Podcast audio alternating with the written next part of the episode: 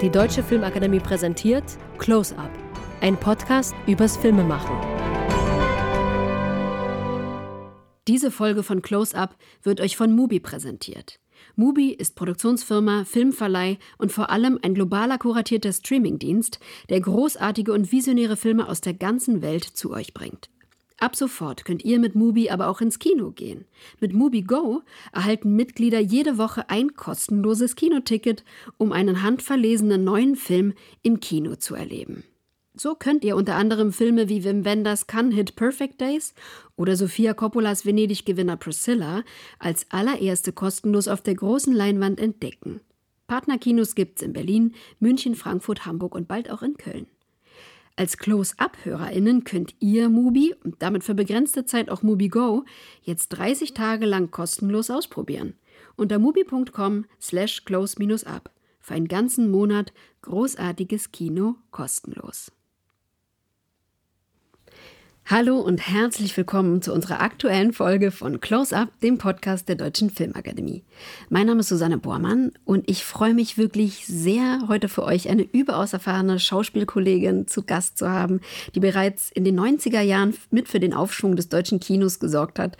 Und seither wurden mehr als 50 Millionen Kinotickets mit ihren Filmen verkauft. Sie hat so ziemlich schon alles erlebt im Laufe ihrer Karriere, im Guten wie im Schlechten.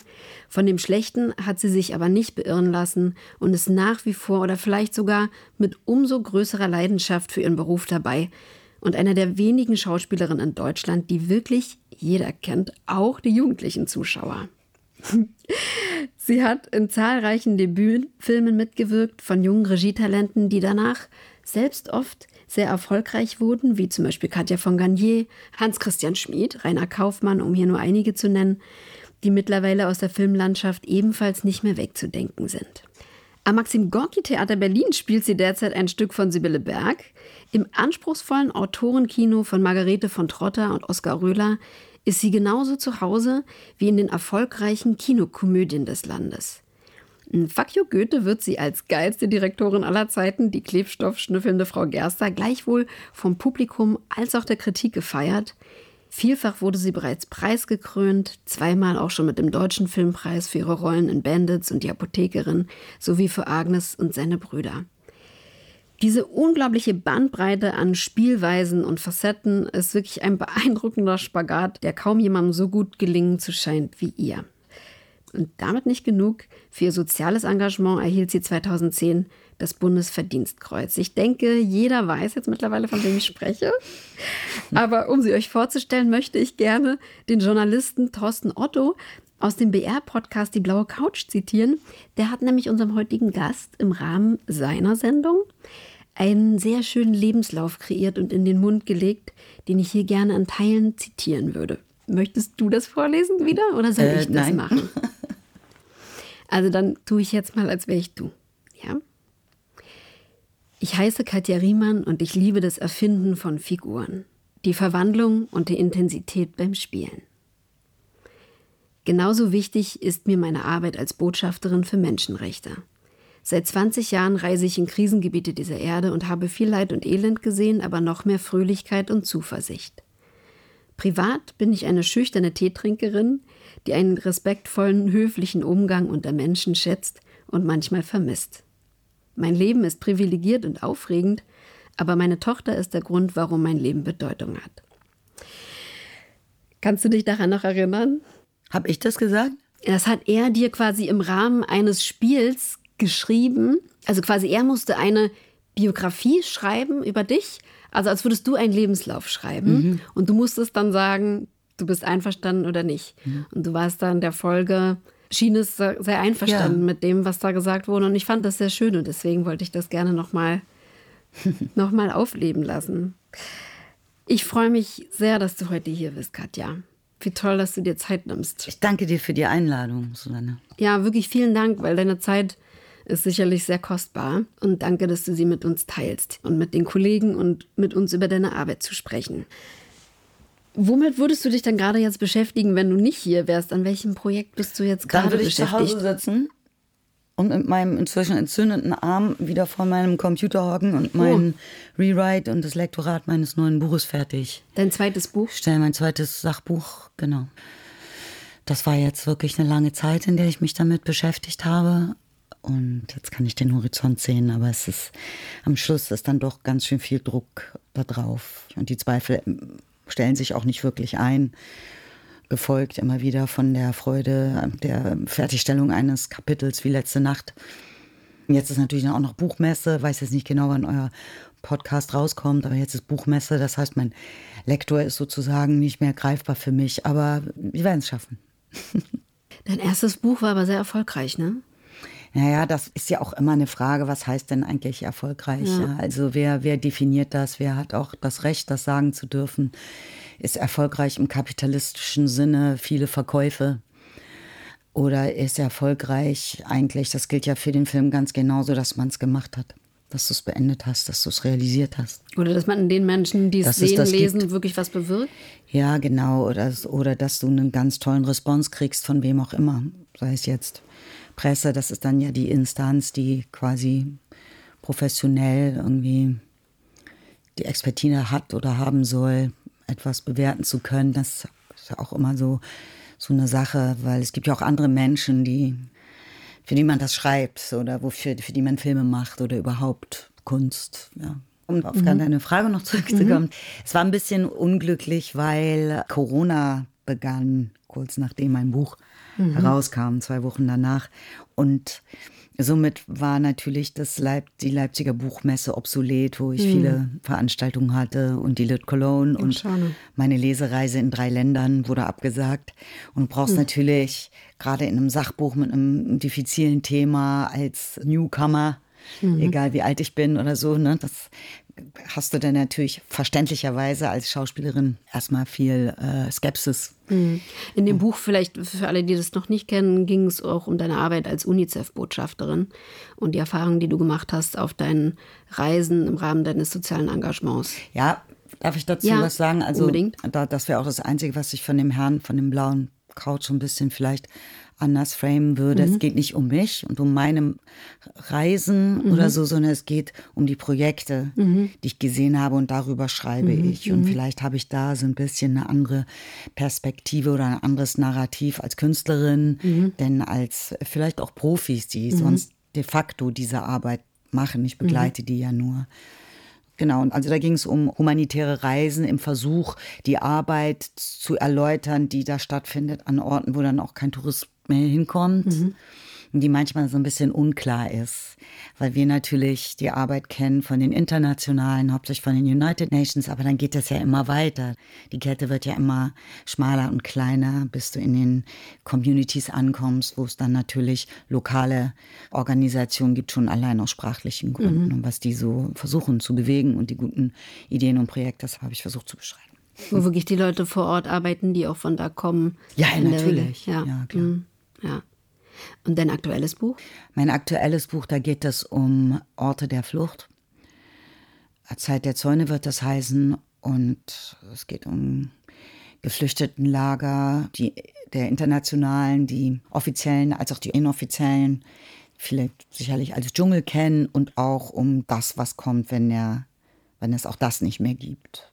Und auch hier ist so die Situation, äh, dass ich eben viel recherchiert habe, um Projekte zu finden. Und ich habe halt ganz viele KünstlerInnen gefunden, Theaterschaffende, mhm. Filmschaffende, die halt gute Ideen haben, die Theater gebaut haben, Stücke geschrieben haben, europaweite Projekte gemacht haben. Also es ist sehr, sehr sinnlich, sehr lebendig, das, was ich versucht habe zu beschreiben und so ein bisschen so eine Betrachtungsweise auf ein Thema, was ja schnell zu einer Erhitzung führt, mhm. etwas zu entschleunigen mhm. und nochmal von vorne anzufangen im Sinne von, lass uns nochmal überlegen, was ist denn das eigentlich? Alle reden über ein Thema, zum Beispiel Stichwort Asyl, wissen wir denn eigentlich, was das ist? Und deswegen habe ich dann verschiedene ExpertInnen dazu befragen dürfen, also Menschenrechtsanwälte, als auch Soziologen, zum Beispiel mit einer Soziologin, die über Gewalt forscht, gesprochen, wenn man viel über Gewalt spricht und ich mich gefragt habe, was ist das eigentlich? Wie kam das in die Welt? Und ich finde das, ich höre dann jetzt auch auf, ich finde es einfach wahnsinnig interessant. Ich habe das Gefühl, ich bin durch die Beschäftigung damit in den letzten über drei Jahren so ein bisschen schlauer geworden. Und das ist ja eigentlich immer gut, dazu zu lernen, glaube ich. Du bist ja insgesamt auch ein sehr ja, also engagierter Mensch, du liest wahnsinnig viel, du beschäftigst dich mit Themen, du tauchst ein, du saugst dir Wissen und Erkenntnis überall her, du bildest dich auch als Schauspielerin weiter. Was ist für dich sozusagen da auch der Antrieb, eben diese Bücher zu schreiben? Also was willst du damit auch, auch bewirken? Und das ist eine sehr gute Frage. Ich weiß es nicht. Ich glaube, dass man manchmal ja auch irgendwo hingeweht wird. Mhm. Aber das finde ich schon wirklich beachtlich bei dir. Also, Danke, weil du, Susanne. Ja, weil du, weil du dich auch so, ja, so, so, so dran bleibst, aber an deinem Beruf und dich weiterbildest, unheimlich wach und achtsam und engagiert bist. Und findest du, dass man auch als Schauspielerin, dass es auch dazugehört in gewisser Weise, auch so, wie soll ich sagen, also informiert zu sein, auch was das Tagesgeschehen angeht? Das weiß ich nicht, ob ich da so informiert bin. Ich finde es interessant, sich mit Vorgängen zu beschäftigen, mit Menschen zu beschäftigen, mit Bezüge zu setzen, zurückzuschauen. Mhm. Ja, das, das ist natürlich das, was ich jetzt ganz viel gemacht habe. Wir sagen ja immer, wir müssen aus der Geschichte lernen, aber wer tut das denn? Das tut ja keiner. Mhm. Also zumindest keine Gesellschaft. Ja. Und der Mensch braucht vielleicht eine sind wir schon wieder bei dem Persönlichen, ne? die persönliche Erfahrung, um so einen Erkenntnisgewinn oder Aufwachmoment zu haben, mhm. weil etwas einen bedrängt oder, oder sich in das Zentrum deines Lebens schiebt. Und hat unser Beruf nicht genau damit zu tun? Mhm. Ja. Und was ich so liebe, und ich mache das ja jetzt schon so lange, ich sage nicht wie lange und ich danke dir dafür, dass du es auch nicht sagst. Aber was ich so toll finde jetzt an dem Beruf, ist, dass wir nie fertig sind, damit diesen Beruf zu lernen, mhm. weil wir ja immer wieder Rollen spielen, die haben wir vorher noch nicht gespielt. Ja, es ist immer das kalte Wasser. Oder? Ja, voll. Das, das habe ich, also das habe ich noch nicht gemacht. Weil ich war ja auch vorher noch gar nicht 50. weißt du? So, und das ist doch super.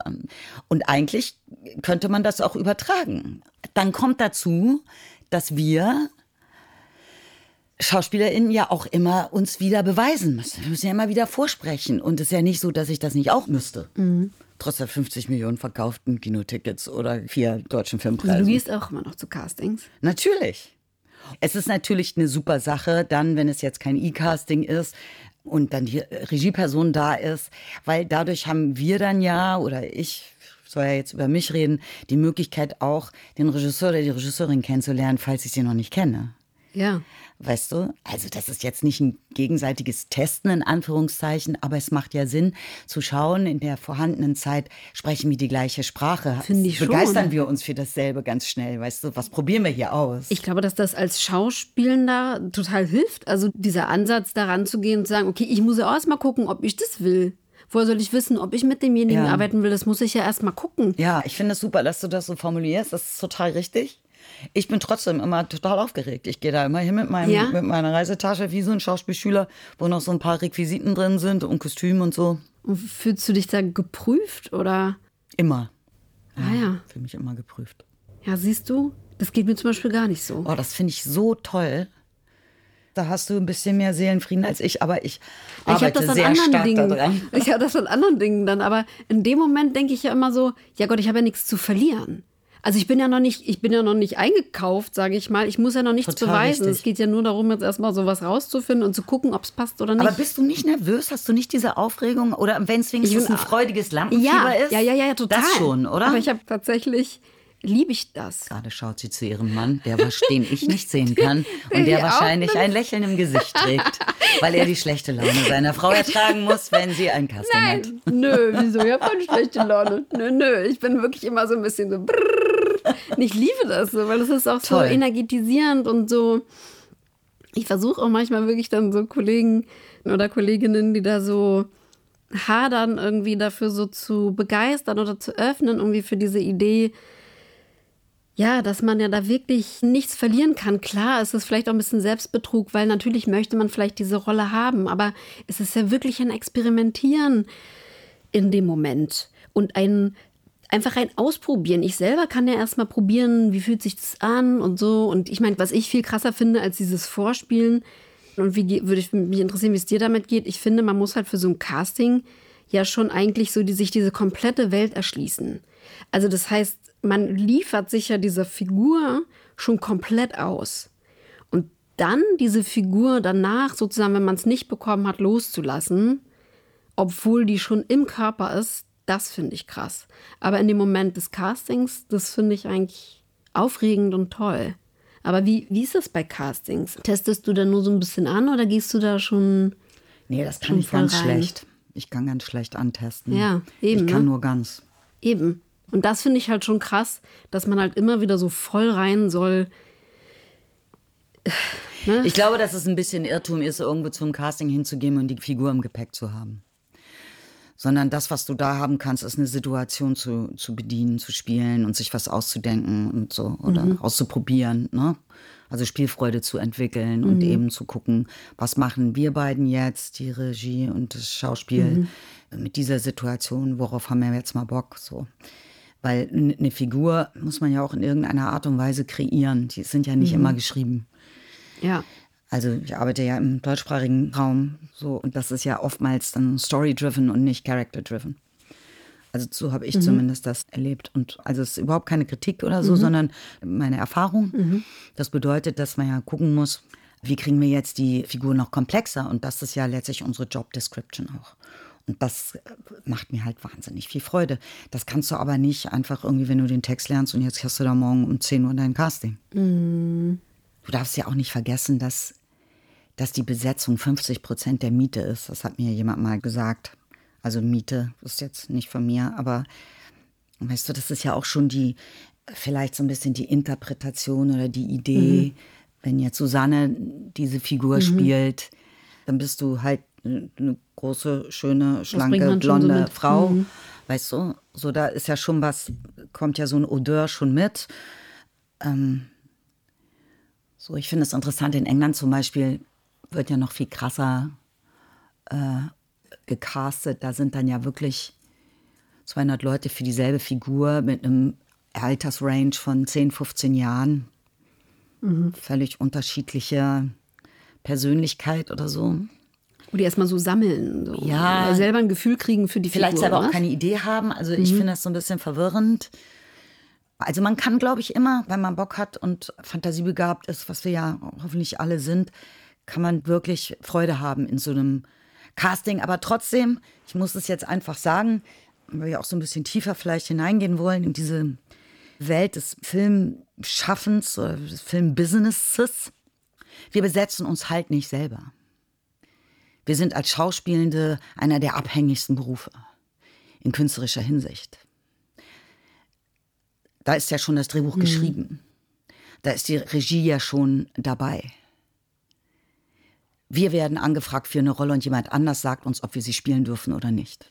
Und möglicherweise sagen sie uns dann auch noch, wie wir das sollen.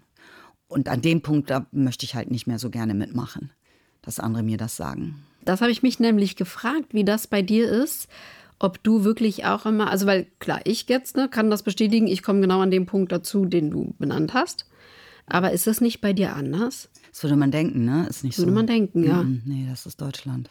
Hast du denn jemals überlegt, eigene Sachen auch zu entwickeln? Ja, das ist das eine, aber das andere ist, das ist ein bisschen schwierig, finde ich, weil das ganz schnell in so eine Eitelkeit münden kann oder dass man denkt, es wäre eitel, wenn man es selbst über sich sagt. Ich habe wirklich manchmal nicht verstehen kann, gerade in den 90er Jahren, warum keine, kein Produzent gekommen wäre und gesagt hätte, jetzt entwickeln wir was für Till Schweiger und Katja Riemann. Nachdem wir beide mhm. zusammen einen Film gedreht haben als sehr junge Menschen, der sehr viel Zuschauer hatte, mhm. der nicht besonders gut gealtert ist, hätte man ja machen können. Mhm. Und sagen, Absolut. das ist ja jetzt ein Couple. Mhm. Oder man hätte sagen können, das Couple ist Till und Joachim Kroll oder mhm. sowas. Ne? Das war nicht so. Warum man dieses Potenzial eigentlich nicht genutzt hat. Genau, und zwar was zu entwickeln. So nicht wieder mhm. zu sagen, das ist der Stoff, das ist die Geschichte, die haben wir jetzt. Mhm. Ne, so ist das passiert. Mhm, mhm. ne, weswegen Bernd Eichinger mich mhm. anrief und sagte, willst du das spielen? So ein Gewort, man soll das inszenieren. Ich habe das abgesagt. Und ich war am Anfang meiner Karriere. Und ich betreue es keine Sekunde, dass ich abgesagt habe, weil ich hatte eine vergleichbare Figur bereits gespielt. Ich sage, warum soll ich mhm. das jetzt nochmal machen? Also weißt du, da ist die Geschichte und da soll ich da mitspielen? Mhm. Es ist nicht so, dass wir sagen, hier haben wir eine Person oder sogar zwei Personen, mhm. für die wir eine Geschichte entwickeln. Mhm. Weißt du, was ich meine? Ja, verstehe ich total. Mhm. Mir ist das zumindest noch nicht begegnet. Vielleicht passiert das irgendwo so. Darum, also die mich beeindrucken, sind Kollegen, die dann eben als Schauspielende irgendwann anfangen zu produzieren, zu schreiben, zu inszenieren, das ganze Paket machen. So wie Caroline Herfurth. So wie Caroline Herfurth mhm. zum Beispiel. Und sich dadurch dann mhm. die Figuren schaffen, die sie gerne spielen möchten. Jetzt sind wir schon mitten eingestiegen. Ja. Eigentlich kriegen unsere Gäste zuallererst immer unsere Gretchenfrage. Oh, oh. wie hast du es mit der Religion? Ja, so ähnlich. Katja, warum machst du diesen Beruf? Also, warum mache ich diesen Beruf? Das weiß man natürlich vorher nicht. Als ich während der Aufnahmeprüfung für die Schauspielschule in Hannover, ja, also die Hochschule für Musik und Theater, wo ich zuerst studiert habe. Es war eine sehr lange Aufnahmeprüfung. Drei Runden, das ging wirklich ewig. Und da wurden wir, ich glaube, der zweiten Runde oder so, wurden wir gefragt, ne, saß mal Studio A in so einem Kreis, keine Ahnung, 20 Leute, wurden wir gefragt, warum wir Schauspieler werden wollen. Und ich bin ja so, ich bin ja von Haus aus sehr schüchtern und ein bisschen soziophob und kriegte sofort Angst, als ich diese Frage hörte. Mhm. Mein Herz raste und ich zitterte und ich dachte, wie kann ich jetzt, kann ich, wie komme ich aus diesem Raum raus? Lieber Gott, mach, dass ich nicht anfangen muss. Auch oh, Gott sei Dank auf der anderen. Ich höre mir mal an, was die anderen zu sagen haben. Vielleicht kann ich irgendwas kopieren. ja. Alle anderen mhm. wussten genau, warum sie Schauspieler werden wollen. Mhm. Weil die haben alle ein Schlüsselerlebnis gehabt. Und die Hälfte dieser Personen, die da saßen, ja auch alle sehr jung waren, schnipsten. Ich bin über die Straße gegangen mit zwölf. Und dann wusste ich, ich will Schauspieler werden. So, ich dachte, fuck, und ich nicht. Nie hat's bei mir geschnipst. Weißt du, ich hatte ja gerade ein abgebrochenes Tanzstudium hinter mir. Da wusste ich ja auch schon nicht, why. Und ich kann mich bis heute nicht daran erinnern, was ich gesagt habe. Wirklich? Aber vielleicht habe ich auch was gesagt. Vielleicht hat auch ein magischer Trick gemacht, dass ich mich aufgelöst habe. Ich weiß es nicht. Und während ich dran denke, ich kriege direkt wieder Herzklopfen. Aber ich habe einige Jahre später herausbekommen, warum ich das mache. Und jetzt gerade bin ich nicht in der besten Zeit meines Lebens und beschäftige mich mit viel Unaufgeräumten. Mhm. Und bei mir ist das reiner Eskapismus. Ich bin Schauspielerin geworden, damit ich manchmal Ruhe habe vor mir selber, damit ich nicht permanent ich sein muss. Mhm. Das ist schön zu sagen, heute Abend habe ich Vorstellung, puh, Meine Pause zu haben, Zwei Stunden so von sich anders. so. Mhm. Mhm. Und das, was interessant ist, ich studiere jetzt seit zwei Jahren Meditation, also tibetisch-buddhistische äh, Shamatha nennt sich das. Und das hat ganz viele Parallelen. Ah, erzähl. Weil es ja mit Achtsamkeit zu tun hat. Mhm, total, stimmt. Wenn ich da nur kurz nachfragen darf, ist es eher so, dass du also, dass es wirklich diese Pause ist, auch von einem selber und diese Befreiung manchmal sozusagen von den eigenen Verstrickungen und Marotten, die ja jeder hat?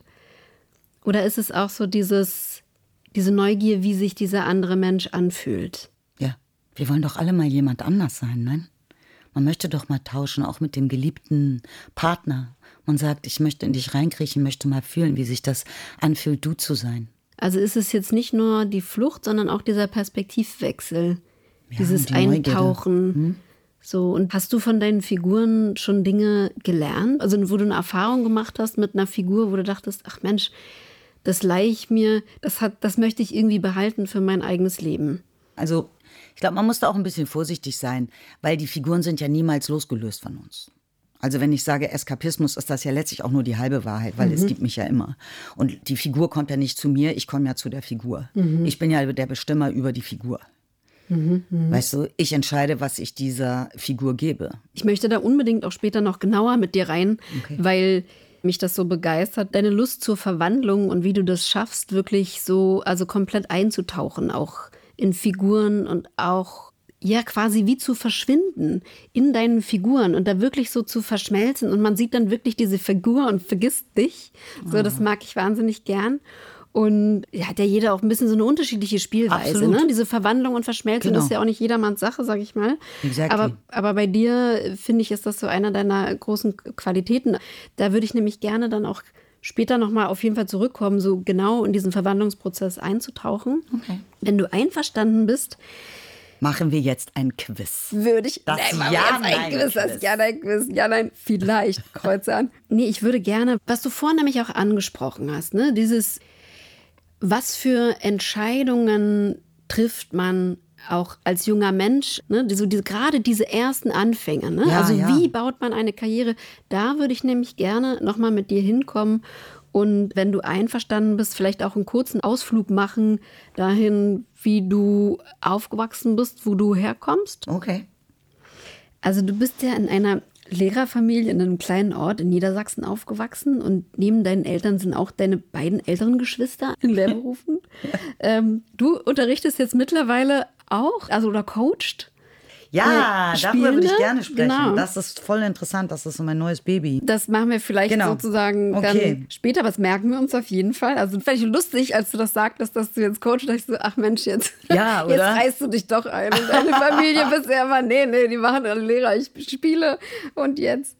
Also deine Eltern, die haben auch lustigerweise auf der Grundschule unterrichtet, wo du als Kind hingegangen bist, stelle ich mir jetzt auch nicht so einfach vor. Ja, das war meine Mutter, mein Vater nicht. Der Ja. hat woanders unterrichtet. Meine Mutter war quasi die Dorfschullehrerin. Ja. Und ich habe aber gelesen, dass du tatsächlich auch schon als Kind dann angefangen hast, mit deinem Bruder Songs aufzunehmen Mhm. und auch schon mit einer Freundin im Schulfunk von Radio Bremen aufgetreten bist. Mhm. Ja, also genau. anscheinend gab es ja da dann auch schon so eine Lust, irgendwie dich auszudrücken und was zu sagen. Also Ich weiß nicht, ob es das ist. Also, das ist echt eine gute Frage. Ich muss darüber nachdenken. Ja, wahrscheinlich hast du recht. Ich würde jetzt erstmal denken, nee, ich habe überhaupt nichts zu sagen. Aber die Frage ist, was machst du denn mit deiner Zeit und deinem Leben und alledem, was damit daherkommt, wenn du eigentlich meistens für dich bist? Weißt du, ich war nicht in der Gruppe. eher so als Einzelgängerin hast du Ja. dich empfunden, oder? Einzelgänger ist ja auch was Proaktives. Das, man wird ja manchmal auch zu etwas gemacht, was man gar nicht sein will. Also aus verschiedensten Umständen natürlich auch damit angefangen, familiär, dass meine Geschwister zehn und elf Jahre älter sind und bereits zum Gymnasium gingen, also nicht dort waren, in dem Ort, an dem ich jetzt war als Kleine. Ne, es keinen Kindergarten gab, war halt nicht vorgesehen, der Ort war zu klein. Also was machst du jetzt so die ganze Zeit, ne? Und manche machen dann eben Sport oder spielen Fußball, dann hast du da eine Gruppe.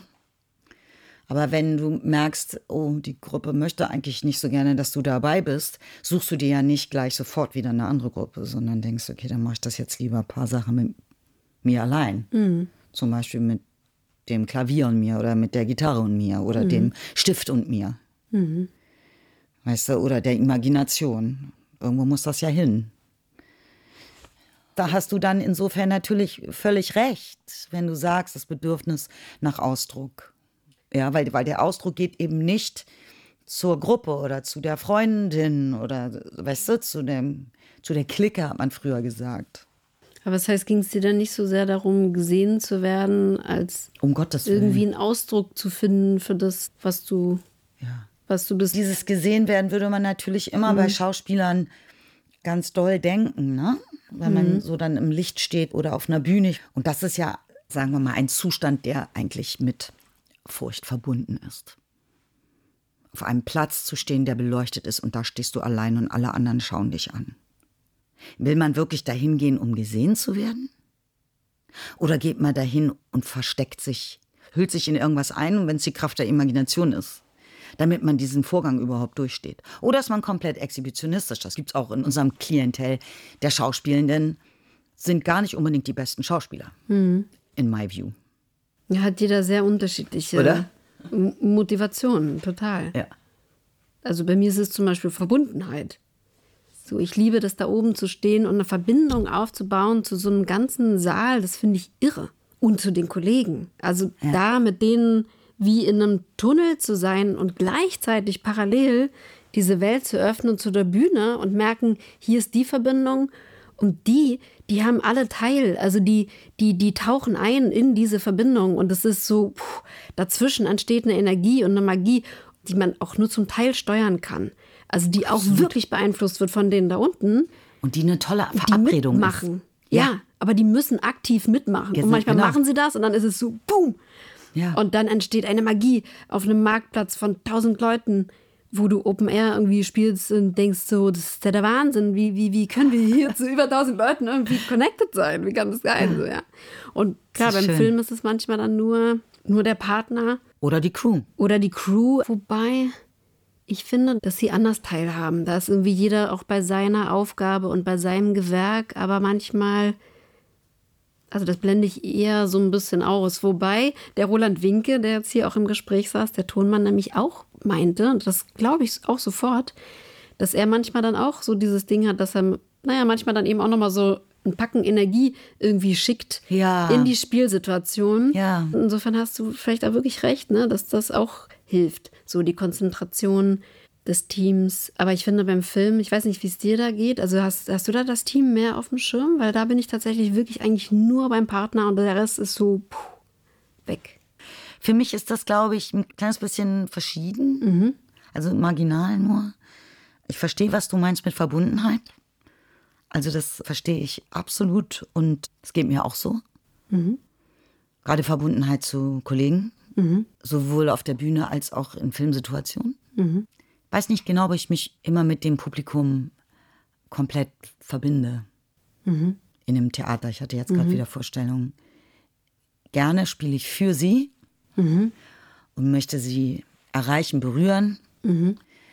Ob ich mich mit ihnen verbinde, da bin ich mir nicht ganz sicher. Und bei dem Team, bei der Crew, beim Film ist es ja so, dass wir uns so nah sind und ja auch zusammen das alles gestalten.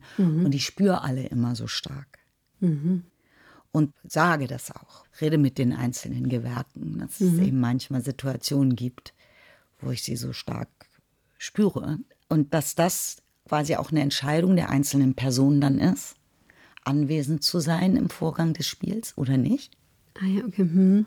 Und wenn ja, anwesend, mit uns zu sein. Und das gibt dann tatsächlich eine Verbundenheit. Äh, dafür bin ich sehr dankbar. Das, was ich jetzt eben gerade erlebt habe über viele, viele Monate hinweg und mich mit den Personen, die da waren, wirklich ganz nah verbunden hat, weil wir haben eine so emotionale, so dramatische Serie gespielt, wo ich sagte, Alter. Und diese Leute, die da waren, gerade jetzt auch, also in allen Departments, aber die so nah jetzt sind bei uns, sagen wir mal im Kameradepartment, ne? die haben mit uns geweint, wenn wir geweint haben. Die haben mit uns geschwiegen, wenn wir geschwiegen haben. Welches Projekt war das? Das heißt Plan B. Lieber Gott macht, dass das ZDF keinen anderen Namen sich dafür ausdenkt. Sechsteilige Serie, wo es um den Suizid eines äh, Kindes geht, Ui. den die Mutter versucht zu ändern durch eine Zeitreise. Also es ist kein Zeitreisen, Science-Fiction-Film, sondern es ist eigentlich nur, was wäre, wenn Okay. und was würdest du tun, was würdest du ändern und was passiert dann. Ja, und ich hatte ja so eine ganz tolle Kollegin, die Hanna Schiller, die mein Kind gespielt Ah, hat. Und ja, ja. wir sind wirklich wie Hänsel und Gretel durch dieses Projekt gegangen und haben unsere Hände nicht losgelassen. Ja. Da möchte ich wirklich gerne später auch noch hin zurückkommen, also genau zu diesen Sachen, ne? Was, was, wie ist die Situation am Set, was braucht man da und so weiter. Ich springe jetzt mal tatsächlich wieder zurück Nach Kirchweihe. nach Kirchweihe Hallo.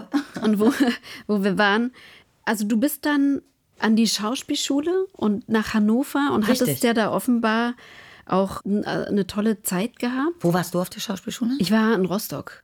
ah, das, das ist aber eine tolle Schauspielschule auch, ne? Also ja, ich war da sehr glücklich auch in Rostock. Aber das, ich fand das schön, was du mal geschrieben hattest über deine Ausbildung. Ich habe hier ein Zitat von dir gefunden, da stand, ich mochte die Ausbildung, die Dozenten, die Studenten, vor allem die Atmosphäre, das Miteinander. Hannover hatte seinerzeit ein Statement, es war eine Schule aus dem Gedankengut der 68er. Es gab Solidarität unter den Schülern, auch semesterübergreifend, und man half sich, statt in Konkurrenz zu gehen. Und ich traf dort Dozenten, die unterrichten wollten und keine frustrierten Regisseure Ja. waren. 100 Prozent. Ja, Nur, dass ich, glaube ich, immer Studenten und Studentinnen gesagt habe und nicht Schüler, weil das war schon allein die Bezeichnung. Wir waren eben eine Hochschule, keine Akademie. Es gab Semester und kein Schuljahr. Dozenten statt Lehrer und StudentInnen statt SchülerInnen. Und dann war ich ja noch auf der Akademie in München. Otto Falkenberg Schule. Da waren wir dann eben Schüler und nicht Studenten. Bleiben wir doch kurz in Hannover. Ich will auch jetzt gar nicht so unendlich da eintauchen, okay. aber kurz, wie dich eben diese Zeit geprägt hat, auch dieser Solidaritätsgedanke und was du davon mitgenommen hast, dann auch später so fürs Spielen für dich und für deine, für deine Arbeit und deine Karriere, wie, wie dich das beeinflusst und geprägt hat. Mich hat es einfach unheimlich beeindruckt, als ich dort diese sehr lange Aufnahmeprüfung machte, dass die Studierenden, die bereits aufgenommen worden waren, durch alle Jahrgänge mhm. halt diese Aufnahmeprüfung begleitet haben. Mhm. Und uns, die wir geprüft wurden, mhm auf uns aufgepasst haben, uns versorgt haben. Überall waren Zettel, wer mhm. braucht einen Schlafplatz, wir haben hier mhm. noch was anzubieten. Mhm, mhm, mhm. ne, für uns Brötchen geschmiert haben, uns in den Arm genommen haben, wenn jemand geweint hat und so. Mhm. Ne? Und am Ende, das werde ich nie vergessen, als dann, was waren wir so tausend, glaube ich, wo haben vorgesprochen und zehn wurden dann aufgenommen. Das ist ja schon auch wirklich, also wir haben ja vorhin gesagt, was ist jetzt Erfolg oder so. Das ist ja wirklich krass. Das ja, ja, Also das kannst du ja mal gleich auf die Brust stecken und sagen, das habe ich jetzt geschafft. Ist auch willkürlich, Geschmackssache, keine Ahnung. So, und ich war, ich dachte dann ja, dass die haben sich versehen. Ich dachte, das kann nicht sein, das kann nicht sein. Das, also, das irgendwann kriegen die das raus, dass das ein Fehler war. Und dann haben alle geweint. Ich habe nicht geweint. Und zwar die Aufgenommenen, die Abgelehnten und die, die bereits dort studierten, weil die so erschöpft waren nach Wochen und Wochen ja, diese des Begleitens. Ja. Und ich werde das denen einfach nie vergessen. Und so, das war. Dieser Solidaritätsgedanke, ist das. Ich weiß nicht, ob das Solidarität war, aber man war irgendwie so da und ansprechbar. Aber so weißt unter, ist ja die Frage, so wie man sich sieht, auch eben als Kollegen. Ne? Also die große Frage, sieht man sich eben als Konkurrenz oder eben als Kollegen? So, wo man sich ja. unterstützt. Und ist es was, was du manchmal vermisst, sage ich mal, dann jetzt später so in der Arbeit, so eine Kollegialität, oder ist es was, was du schon übertragen kannst. Also damals auch. waren wir natürlich noch keine Kollegen, sondern ja. wir waren Prüflinge und dann Erstsemestler. Mhm. Das ist nochmal so, du musst ja auch da so reinwachsen. Mhm. Ne? Du versuchst so einen Beruf, dich zu einem Beruf ausbilden zu lassen und weißt ja am Ende gar nicht, was das ist was das wird mhm. oder was das werden kann. Ja, aber auch da ist es ja, sag ich mal, auf Schulen sehr unterschiedlich. Also ob, Bestimmt. sag ich mal, die Schulen ne, ihre ähm, äh, Studenten und Studentinnen als potenzielle Konkurrentinnen heranziehen right. oder diesen Ensemble-Gedanken stärken, Absolut. dass du nämlich als Einzelner gar nichts bist, bist nur so gut wie dein Partner. Genau. Ja. Ich kann darüber nicht mehr so wahnsinnig viel sagen, weil das ja schon sehr lang, 120 mhm. Jahre her ist, als ich zur mhm. Schauspielschule ging. Da hat sich bestimmt dort, wo es eben konkurrentisch zuging, wie ich das partiell an der Falkenberg-Schule erlebt habe, hat sich bestimmt sehr viel auch geändert, könnte ich mir vorstellen. Ja. Mhm. Ich frage auch mehr so, weil das ist ein Punkt, der mich interessiert. Wie empfindet man sich in dieser Filmwelt, in dieser, in dieser Branche? Mhm. Was sind die anderen? Mhm. Sind es Partner? Sind es Konkurrenten? Ich würde auf die Frage der Konkurrenz zurückgehen wollen an den Punkt, worüber wir bereits sprachen. Und das ist, dass wir in einem Beruf agieren, der uns in starker Abhängigkeit hält. Wir sind nicht diejenigen, die uns besetzen. Wir bestimmen das nicht, ob wir mitmachen dürfen oder nicht. Also denken wir, wir haben hier Konkurrenten, weil dann kriegt die vielleicht die Rolle oder der kriegt die Rolle. Was hat die, was ich nicht habe? Was kann er, was ich nicht kann? Wir wissen nicht, was der Bestimmungskodex ist. Denn wir sind gar keine Sportler. Da kann man sagen, auf 100 Meter musst du so und so viel rennen. Das ist faktisch, das ist die Zahl, das sind die Sekunden. Oder die Tore, die geschossen wurden. Mhm, Bei uns ist das, was ist gut, was ist schlecht.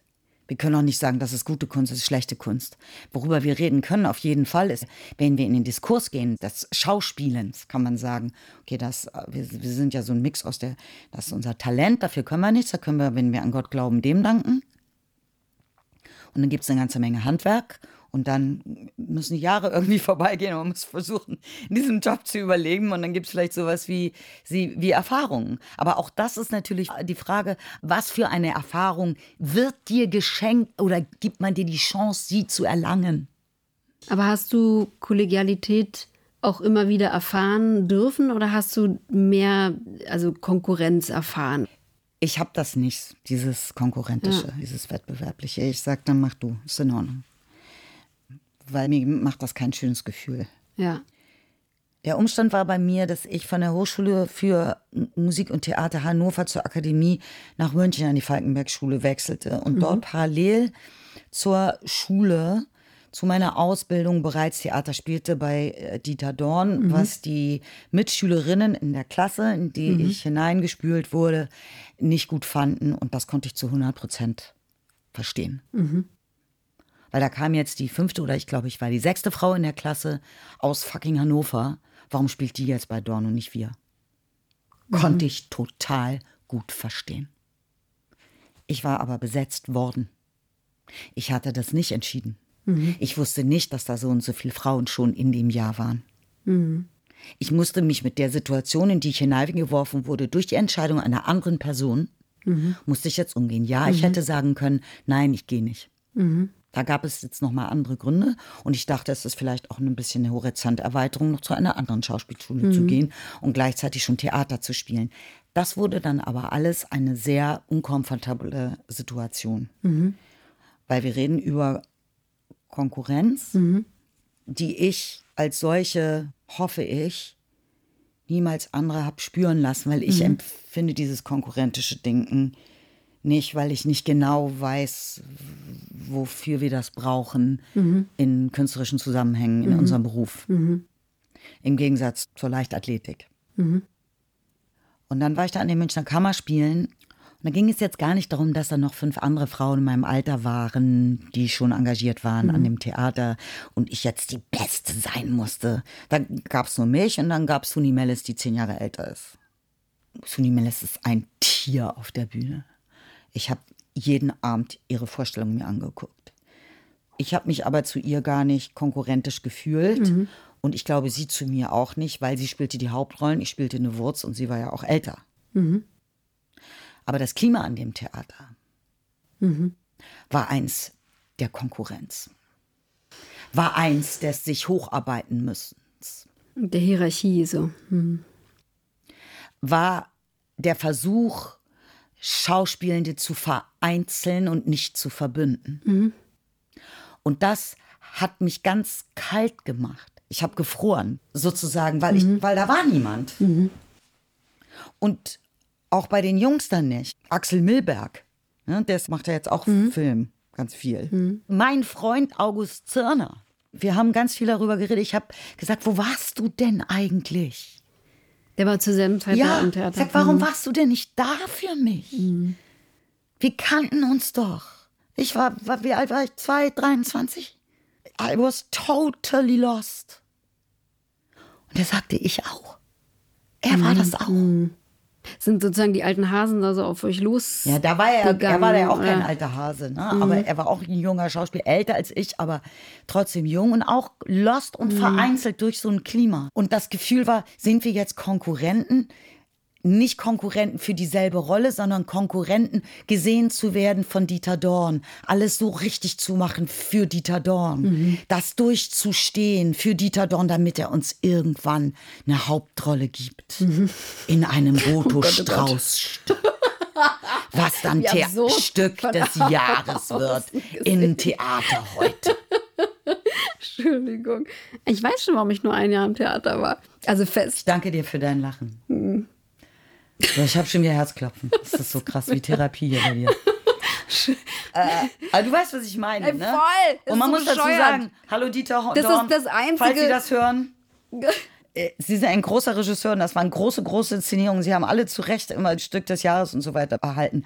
Aber es war nicht besonders schön, sich da aufzuhalten. Und darum habe ich dann gekündigt. Und das, da bin ich ein bisschen stolz, dass ich das gemacht habe, dass ich das geschafft habe als so junge Person, die nichts mehr wollte, als zu spielen, habe ich meine Mama angerufen und gesagt, okay, also das ist nicht, das ist hier nicht für mich, das Theater, das kann ich nicht, das ist sehr kalt, das ist sehr mit Ellbogen und so.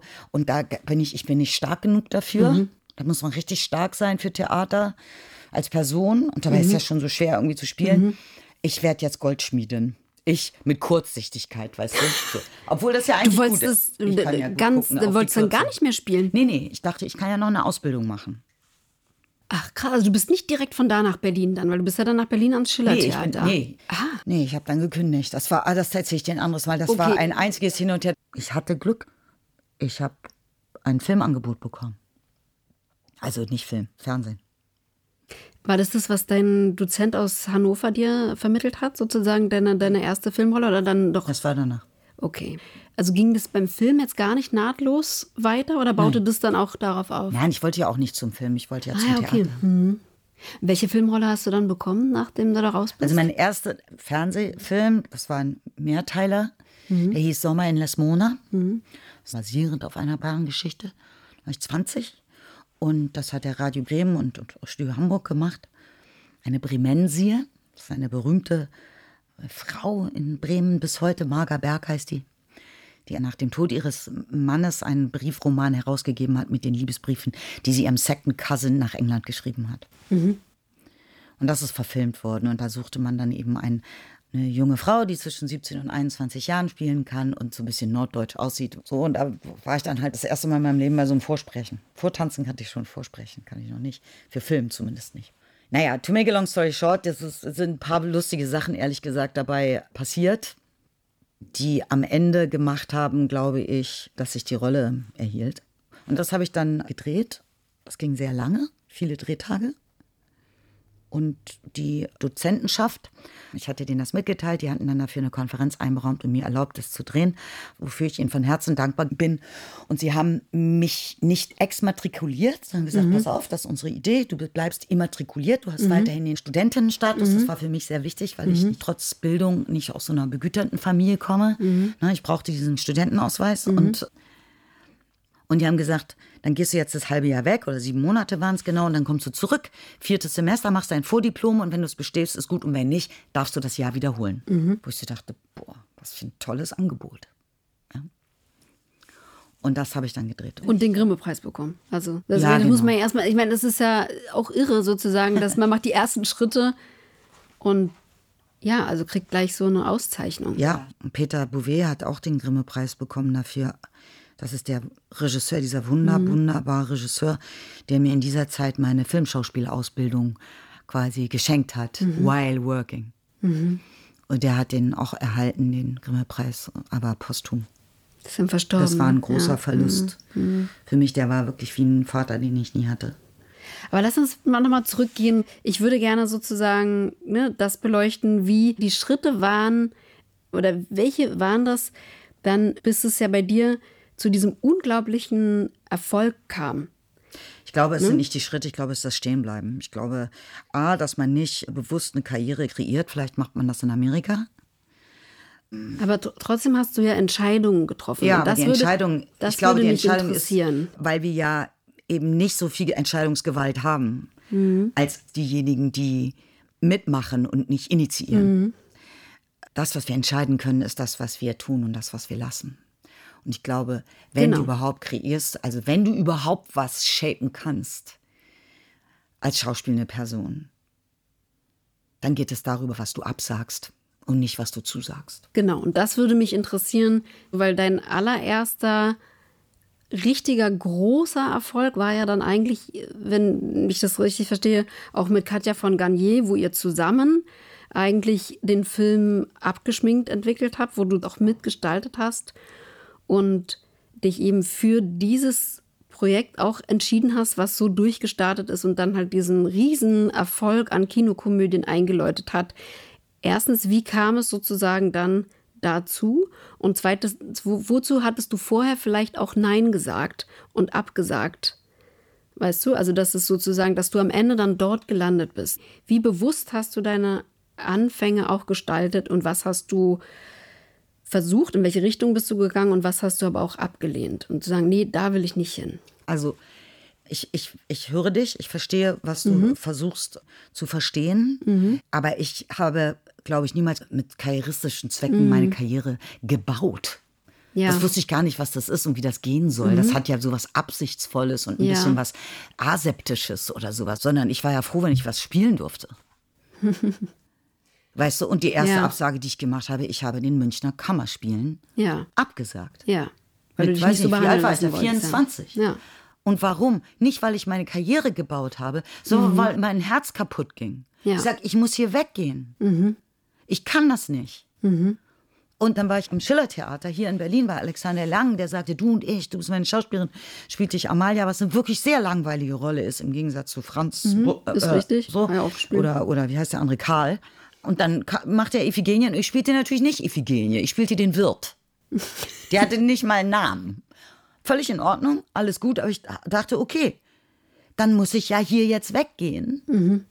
Weil ich bin ja hier, um zu spielen. Ich muss doch üben. Mhm. Ich bin auch noch Anfängerin. Mhm, mhm. und ich darf hier nicht üben. Mhm. Dann muss ich hier weggehen. Schon wieder was abgesagt. Ja. Nicht mhm. bösartig. Nicht, ich habe euch nicht lieb, sondern ich sage, ich, ich bin dann hier nicht richtig. Ich ja. muss irgendwo hin, wo, wo ich mit Leuten spielen darf. Ja. Und das war Katja von Garnier. Die wollte, dass wir zusammen was machen. Wie bist du mit ihr zusammengekommen? Ist sie auf dich zugekommen? Sie ist auf mich zugekommen. Über eine Freundin von ihr. Genau, sie ist auf mich zugekommen und das ist eigentlich. Schade, dass sie jetzt nicht hier ist. Gestern haben wir uns noch gesehen. Unsere erste Begegnung, an die ich mich so richtig bewusst erinnere, die ist so typisch für uns. Weil sie musste mir ganz schnell das Drehbuch schicken. Gab ja, es war ja vor Internet. Also musste man es schicken, aber sie war wie immer zu spät, also konnte sie es mir nicht mit der Post schicken sondern sagte, kommst du nach München? Ich sage, wieso sollte ich jetzt nach München? Ich sage, ach ja, doch, ich fahre ja an den Bodensee mit meinem Mann. Wir fahren durch München durch. Ja, dann komme ich an den Bahnhof. Sie war zu spät wie immer. Der Zug war schon im Begriff, aus dem Münchner Bahnhof rauszufahren. Und ich hing mit beiden Armen aus dem Fenster, was man damals noch öffnen konnte. Und sie rannte mit ihren schönen Haaren, die hinterher wehten, und dem Buch. Und und schmiss, schmiss es Buch dann. Ja.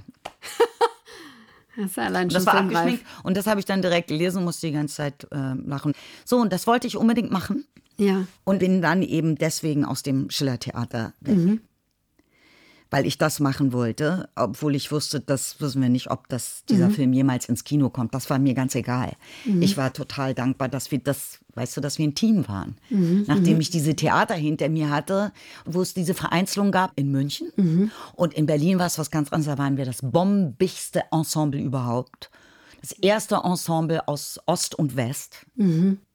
Ja. Bist du auch deswegen unter anderem nach Berlin gegangen, weil ich das ja, ich bin wegen hat? des Schillertheaters nach Berlin gegangen. Aber nicht wegen, auch weil du in Berlin sein wolltest in dieser Nachwendezeit? Nee, ich bin nach wegen Berlin gegangen, Theaters. weil ich dann einen Job ja. hatte mhm. am Schillertheater. Okay. Mhm. Und da waren wir ein Ensemble aus vornehmlich jungen Menschen. Mhm. Und alle konnten noch irgendwas anderes. Und wir hatten uns ganz viel zu sagen. Wir mochten uns irrsinnig gern. Da war keine Vereinzelung. Mhm. Aber die Intendanz hat nicht das genommen, umarmt und dementsprechend Spielplan gemacht, sondern hat dann irgendwie so Faust gemacht. Mhm, mhm, mhm. Wo wir dann alle wimmelten. Mhm. Wo ich sage, warum macht ihr so einen Spielplan? Und nun war da Katja von Garnier wie eine Erscheinung. Und dann haben wir angefangen, halt einen Film zu drehen über junge Frauen. Und der war 55 die, Minuten lang. Die ausgehen und die beste Zeit ihres Lebens haben. Das ist der beste Teil. Ich liebe diesen Film. Oh, danke schön. Das war großartig. Ja. Genau, das war natürlich auch ungewöhnlich, dann irgendwie zwei Frauen, die Spaß haben. Normalerweise waren dann so Filme, wo dann zwei Frauen Probleme hatten. Das kannte man schon. Ne? Aber wir hatten jetzt so Spaß irgendwie. Und ja. dann halt mit dieser wunderbaren Nina Kronjäger, die auch Theater spielte. Und wir drehten und hatte ich ja noch meine Vorstellung zu spielen. Und Nina spielte, glaube ich, in Kiel oder so war die am Theater. Also wir mussten während der Dreharbeiten, die ja nur kurz waren, sind wir dann auch zwischendurch nochmal Theater spielen gegangen. Ja, also war super ich meine, es ist eben toll zu sehen, ne? also was eben aus so einer ja, aus so einer Dynamik, ne, wo man gemeinsam was entwickelt, eben entstehen kann und aus dem Mut. Also 1,2 Millionen Leute haben den Film gesehen, obwohl er sozusagen überhaupt nicht, sage ich mal, die, die Normen erfüllt, sage ich mal, von, von sonstigen Kinofilmen vielleicht erst viel kürzer gewesen. Und eben, ne, du sagst so, ne, nicht zwei Frauen, die Probleme haben, sondern Frauen, die Spaß haben. Aber er ist äh, total durch die Decke gegangen und hat so eine ganze Erfolgswelle auch an Beziehungskomödien losgetreten, wo du ja dann ja auf dieser Welle auch wirklich ganz oben mitgeritten bist. Du hast in, also eigentlich fast allen dann relevanten Kinoproduktionen, die gefolgt sind, auch mitgespielt. Wie war dieser Ich bin nicht mitgeritten, Susanne. Wie würdest du es beschreiben? Naja, du hast ja vorhin gesagt, dass für dich Schauspielerei Verbundenheit ist. Ja. Und wir hatten, ich hatte eine Gruppe zum ersten Mal. Mhm. Da waren Leute, die wollten mit mir arbeiten und ich mit ihnen. Mhm. Und wir waren auf Augenhöhe und da war nicht jemand, der mir gnädig eine Rolle anbot. Sondern wir haben gesagt, komm, ey, Rainer Kaufmann rief an und sagte, ey Leute, ich habe hier Geld gekriegt. Das wollten das erste Semester nicht. Wir haben jetzt hier, ich weiß nicht, was waren das, 2000 Mark oder so, wollen wir einen Film drehen. Und wir, yeah, wir wollen einen Film drehen. Und dann kamen wir zusammen und uns überlegt, was wir machen wollen. Mhm. Und dann haben wir einen Film gedreht. Mhm. Und so ging das weiter, weißt du? Auch als Hans Christian Schmidt dann seinen ersten Fiction-Film drehte, der hat ja eigentlich Dokumentarfilm studiert. Mhm. Wir haben miteinander gesprochen. Mhm. Wir haben miteinander entwickelt, waren glücklich, dass wir zusammen das machen durften. Mhm. Das war eine andere Art von Hierarchie. Da mhm. war nicht die Hackordnung, da ist der Verleiher, der dann Warner heißt oder sowas. Ja. Oder da sind die Redakteure, die immer erstmal sagen, ja, das ist ja schwierig. Weißt du? Mhm. Das, das, wir waren das. Und wir haben jetzt gar nicht gedacht, wir sind Filmschaffende. Wir haben gesagt, wir sind irgendwie so Leute, wir haben Bock, einen Film zu drehen. Mhm. Wir haben nicht unsere Karrieren gebaut. Ja sondern wir waren so dankbar, dass wir jetzt zusammen einen Film drehen mhm. durften. Mhm. Also so habe ich es zumindest empfunden. Mhm. Vielleicht würde Rainer was anderes sagen oder Katja, aber ich glaube eigentlich nicht. Und das hat sich dann natürlich gewandelt im Laufe der Zeit, spätestens dann, als die Majors und Produzenten realisiert, man kann damit Geld verdienen. Ich habe vielen Leuten Geld verdient. Weißt du? Den anderen. Ja, allein der bewegte Mann hatte, glaube ich, sechs Millionen. Sechseinhalb. Sechseinhalb Millionen Zuschauer, ne? Also, ich habe mich, also für mich, sage ich mal, wenn ich jetzt da so raufgucke auf deine Biografie, dachte ich so, boah, ist so krass, dass, also ich habe mich gefragt, wenn man so durchstartet auch und sich dann das Leben, also du hast ja dann, also 93 kam der, glaube ich, raus, ne, der bewegte Mann? Nee, 95, 4 oder 95. 95 aber drei, ich kann dir das genau sagen, weil ich immer weiß, drei, wie alt nee, meine 93 Tochter war. war abgeschminkt, genau. Und dann kam eben deine Tochter. Genau, das genau. war dann Nummer eins. Und also, dass das alles so zusammenkam, die Geburt deiner Tochter, dann dieser Erfolg, dieses. Ich habe das aber sich, nicht als solches sich, erlebt. Aber hat sich dein Leben nicht total geändert? Alleine irgendwie so durch die Bekanntheit, die dann auf einmal kommt? Das also, kam später. Das, das kam ein paar Jahre später. Okay. Aber nicht jetzt dann unmittelbar. Das kam ein paar Jahre später. Heute gucken ja alle dann sofort, wie viele Zuschauer hat so ein Film. Das, mhm. äh, ich hatte ja auch noch diese Naivität, mhm. habe das erst viel später mitgekriegt. Erst nachdem mhm. der Film schon wieder aus dem Kino war, habe ich erfahren, wie viele mhm. Zuschauer da drin waren. Okay. Ich war immer also, froh, wenn ich, wenn ich einen Job hatte, war ich wirklich dankbar dafür. Also das heißt, dieser Erfolg oder diese, diese Öffentlichkeit, die relativ schnell dann irgendwie, das hast ja. du gar nicht so erlebt? Doch, das kam dann, weil du jetzt über den bewegten Mann sprachst. Ja. Das kam dann ein paar Jahre später. Und sagen wir mal, die entspannteste Zeit für mich war der kurze Slot, leider war der mhm. sehr kurz, als ich der Geheimtipp war. Mhm. Wir haben hier einen Geheimtipp. Das ist eine mhm. Nachwuchsschauspielerin. Merken Sie sich den Namen. weißt du? Hier, da gibt es einen Film. Er ist abgeschminkt und so. Ja. Und ähm, dann kam die Öffentlichkeit und die Bekanntheit und das, das war, das gebe ich ehrlich zu, das war nicht schön. Das war wirklich, das war wirklich nicht schön. Ich wusste nicht, wie das geht, ein Filmstar zu sein. Ich wollte das ja gar nicht. Ich wollte immer Schauspielerin sein. Ich würde mich als bis heute auch genauso sehen und empfinden. Und das wurde aber von außen mir was anderes so äh, angeheftet. Und da ging auch die Konnotierung war dann eben nicht mehr der schöne, nette Geheimtipp, sondern das hatte was ganz Negatives. So. Und ich habe mich, das weiß ich, ich habe mich nicht gut verhalten, weil ich mit dieser Situation so dermaßen überfordert war. Aber das glaube mein ich Kind auch beschützen total. musste, ja, meine eben, Familie ich beschützen musste. auch. Die waren ja überall. ähm, Ja. Und es ging niemals um meine Schauspielerei, sondern immer um mich als Person. Warum? Weil ich eben plötzlich so, so bekannt geworden war. Ja. Was ja gar nicht meine Absicht war. Ja. Weißt du, das, kann, das kannst du ja gar nicht beabsichtigen. Und natürlich, wir alle wollen, dass unsere Kunst, unsere Filme, unser Theater, unser Bild, you name it, unser Buch, dass es gesehen wird. Und jeder, der, der, der sagt, mir ist das egal, ob Leute meinen Film sehen oder nicht, lügt. Wir alle finden das schön, wenn eine Million Zuschauer in unseren Film gehen oder mehr oder was auch immer. Ja, aber du kannst es ja nicht bezwecken. Du kannst ja jetzt nicht in einen Film gehen und sagen, ich drehe jetzt diesen Film und dann komme ich hinterher als Filmstar raus. Ja, vor allen Dingen, ich glaube, also als Produzent ist das natürlich toll, aber als Spielender hat man ja eher eigentlich die Schattenseiten davon zu tragen, Oh. weil ich weiß nicht, also ich stelle es mir ehrlich gesagt wahnsinnig anstrengend vor. Ja, und es gibt eben keine So- Ausbildung dafür, wie man das richtig macht. Ja. Und darum habe ich alles falsch gemacht. Ich bin in jedes Fettnäpfchen gegangen. Und ich habe mich dann viele Jahre später endlich damit beschäftigt, wie man das macht, weißt du, und wie man nicht immer gleich. Und dann kommt ja auch dazu, das kennst du ja wahrscheinlich auch, wir trainieren ja als Schauspieler in immer unsere Gefühle. um, um die schnell verfügbar zu haben. Und Oskar Röhler hat das wirklich so toll gesagt und mit so einer großen Liebe zu Schauspielern. Und da sagt er, ja, ihr macht das halt, übt das halt die ganze Zeit. Und dann ist es aber auch gleich da, das Gefühl. Ja. Weißt du, wie eine Muskulatur, die du, Ja, ja. die du ausbaust. Aber dann gehst du auf eine Party und dann hast du aber auch diese, diese Muskeln und musst, musst XL kaufen, damit Mhm. das T-Shirt über die Bizeps passen. Und so ist das doch bei uns auch so. Also es, je nachdem, wie man diesen Beruf ausübt und versteht, es gibt viele Möglichkeiten. Ich kann immer nur von meiner sprechen. Aber ich glaube, worauf man sich einigen kann, ist, dass wir natürlich uns zumindest mit emotionalen Zusammenhängen auseinandersetzen.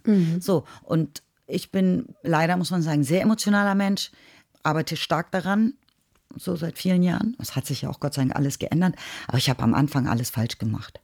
Und ich war verletzt und ich war ganz oft verwundert, vor allem. Sehr, sehr Ja. oft verwundert. Und ich fand es oftmals gemein, wie man mit mir spricht. Oder auch wie man über mich schreibt, wo ich sage, das ist das ist anmaßend, das ist herablassend und absichtsvoll verletzend. Und ich bin mir nicht, ich weiß nicht genau, was ich euch als Person jetzt getan habe, dass ihr mich als Person in einer Öffentlichkeit, was also eine ungleiche Ausgangsposition ist, so vorführt. Ja. Ganz offensichtlich mit der Absicht, mir Schaden zuzufügen. Ich weiß nicht warum. Ja. Weil wenn Ihnen oder euch oder dir der Film nicht gefällt, dann tut mir das leid, aber don't look at it. Muss dir nicht gefallen. Ich bin gar kein Waffenhändler. Ich bin auch kein Banker, der eine Finanzkrise auslöst. Ich prostituiere auch nicht Menschen. Ich bin Künstlerin, Schauspielerin, ich drehe Filme, um Menschen zu berühren, zu erreichen. Das ist das, was ich tue. Und wenn euch die nicht gefallen, ist das absolut euer gutes Recht. Totally fine. Und ihr könnt sehr gerne eine gute filmische Analyse schreiben, falls euch das gelingt. Aber ihr seid gar keine Filmschaffenden. Weiß nicht, was ihr jetzt wirklich über Film wisst. Aber gibt ja welche, die das wissen.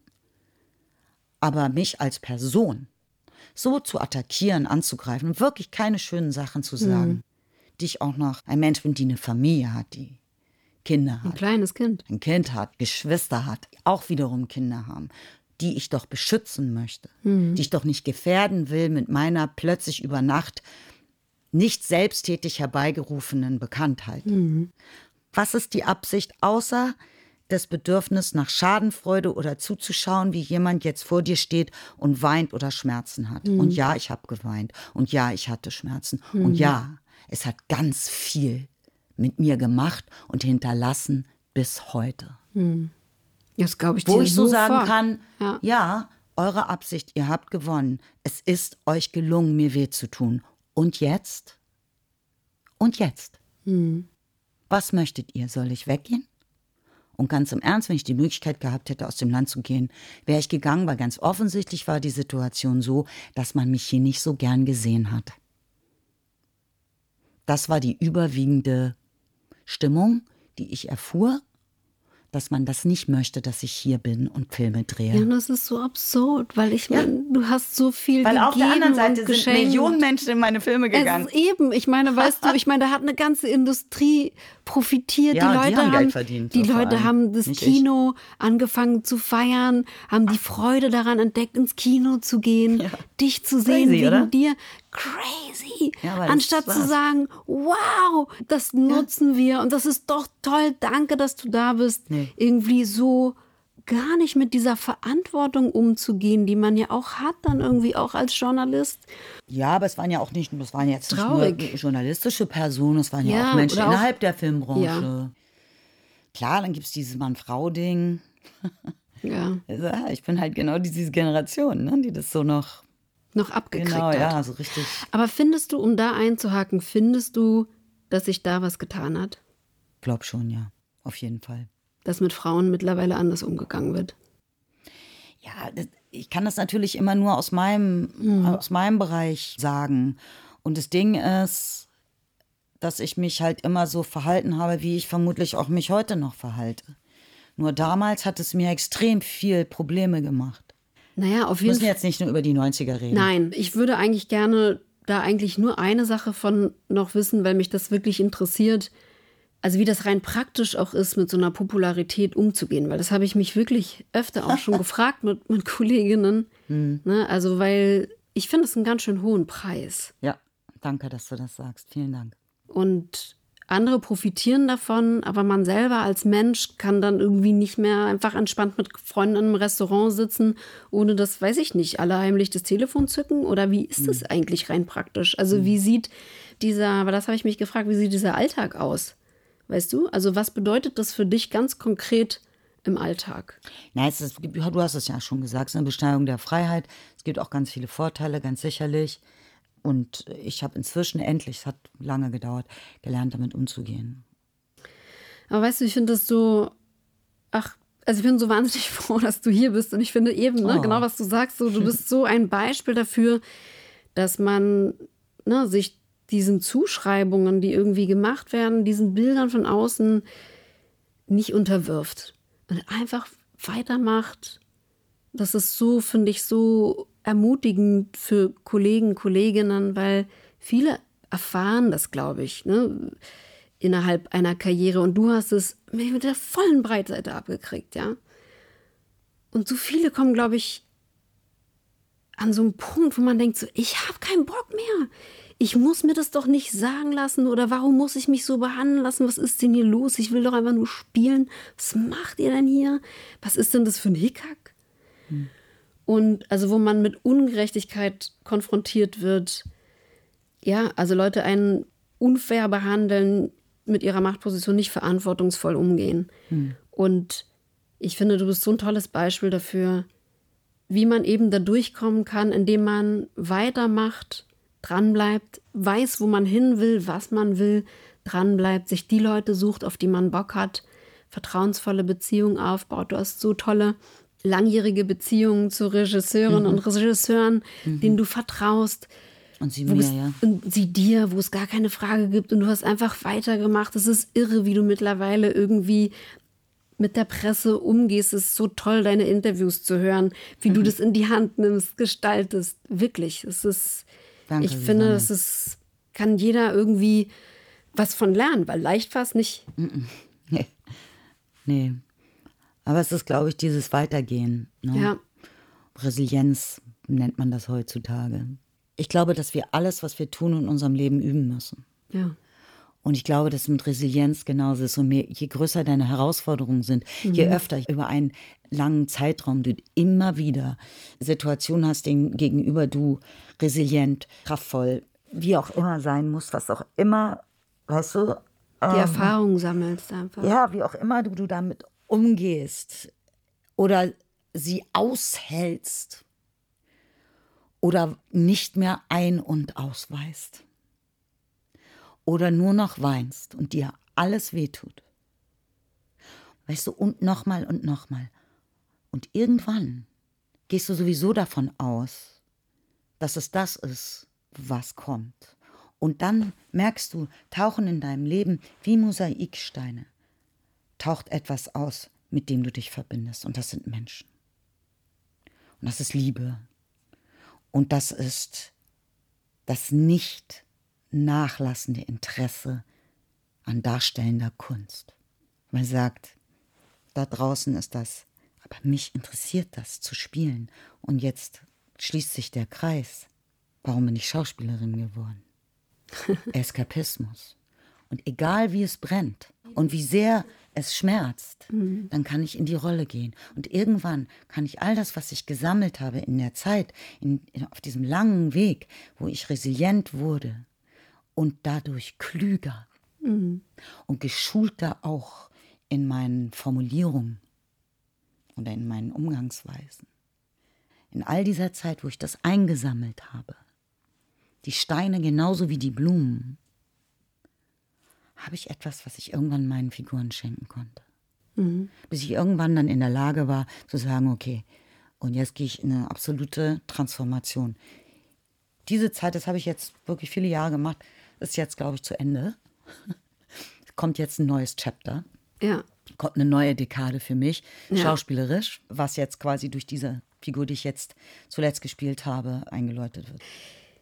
Ich würde jetzt gerne mit dir zu dem konkreten Annäherungs- und Einverleibungsprozess deiner Rollen kommen. Du hast ja mal gesagt, dass man beim Theater probt ne? und probt und probt und dann gibt es irgendwann die Premiere. Und beim Film ist es aber eben genauso, dass man da hinkommt und jeder Drehtag ist Premiere. Man macht eben diese Szene immer nur einmal und dadurch muss dieser ganze Vorbereitungsprozess, ja, wissen wir ja alle, eben im Vorfeld passieren. Man sieht mein Nicken ja nicht, ne? Nee, man sieht, Ja, aber man sieht nickst. mein Nicken Sie nicht. nickt, sie nickt, genau. Ja, und nun entwirfst du ja auch zum Teil wirklich spektakuläre Figuren, also in denen du, habe ich ja vorhin auch schon gesagt, ne? also wirklich auch komplett eintauchst und auch verschwindest hinter deinen Figuren und auch sehr starke Entwürfe. Also man erkennt dich teilweise gar nicht wieder. Man würde nie manchmal äh, auf die Idee kommen, das ist ein und dieselbe Person. Also man vergisst das total. Und also auf jeden Fall, äh, ja, also kann das ja nicht ohne sehr viel Vorbereitung möglich sein. Und auch, was ich bei dir auch so faszinierend finde, es gibt so Momente, wo man merkt oder ich das Gefühl habe, dass du dich so der Situation überlässt und die Vorbereitung emotional in dir wirken lässt. Also gerade so Momente zum Beispiel wie jetzt bei das Wochenende, um jetzt mal ein Beispiel zu nennen. Ja. Ne? Hast also wo es halt diese Wiederbegegnung gibt, so zwischen dir und deinem Sohn, gespielt von Robert Gwistak, auch ganz toll. Ganz toll. Und also dieser Moment, eigentlich kann man ja immer nur eine Sache nach der anderen spielen. Und man merkt aber, bei dir passiert aber ganz viel gleichzeitig in dem Moment. Ganz viele Sachen, die du wahrscheinlich vorher etabliert und gebaut hast und die dann einfach mit dir passieren in diesem Moment. So. Oder ich sehe bei dir zum Beispiel in dem Film Die andere, wo du eine Frau spielst mit einer multiplen Persönlichkeit, also wo man in den Augen, du etwas jeweils für jede Figur sozusagen, also dieser abgespaltenen Persönlichkeit, ganz andere Augen. Also etwas, was man nicht äußerlich herstellen kann, sondern was wirklich nur über eine innere Arbeit herstellbar ist und über einen, ja, sicherlich sehr interessanten, spannenden Entwicklungsprozess. Und da würde ich gerne mit dir reingucken. Vielen Dank, Susanne, für deine Analyse. Das macht mich richtig glücklich, Das dass du so mich. genau hinguckst und das wertschätzt. Das bedeutet mir wirklich die Welt. Ach, schön. Dankeschön. Pff, Also hast du sowas von verdient. Ich meine, danke, dass du das machst und also da so, so reingehst und sowas bietest einem irgendwie zum Gucken, zum Entdecken und also, ja, genau. Und jetzt würde ich gerne wissen, wie du das machst. Also zum einen mal angefangen, wie wählst du überhaupt deine Projekte aus? Also was, was interessiert dich da und was braucht ein Projekt auch, dass du Ja sagst und wo sagst du vielleicht auch, also da, da lasse ich lieber die Finger davon.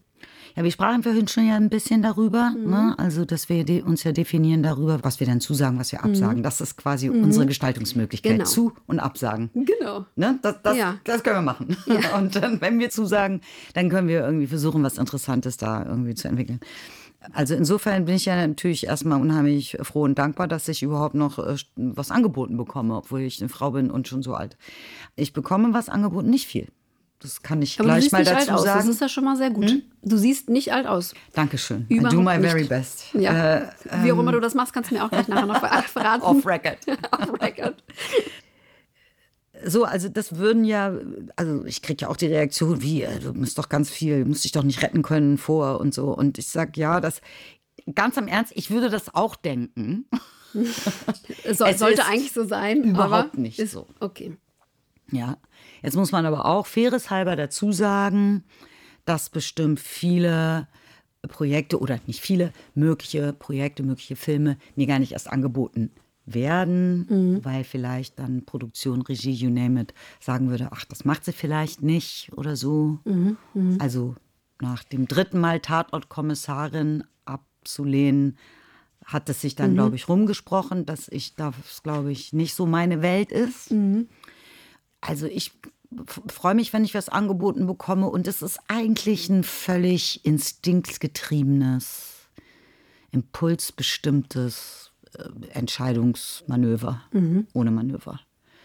Also was bekommen wir angeboten, wenn es nicht Projekte sind von unseren Freundinnen, von, von Regisseuren oder so, weißt du, so.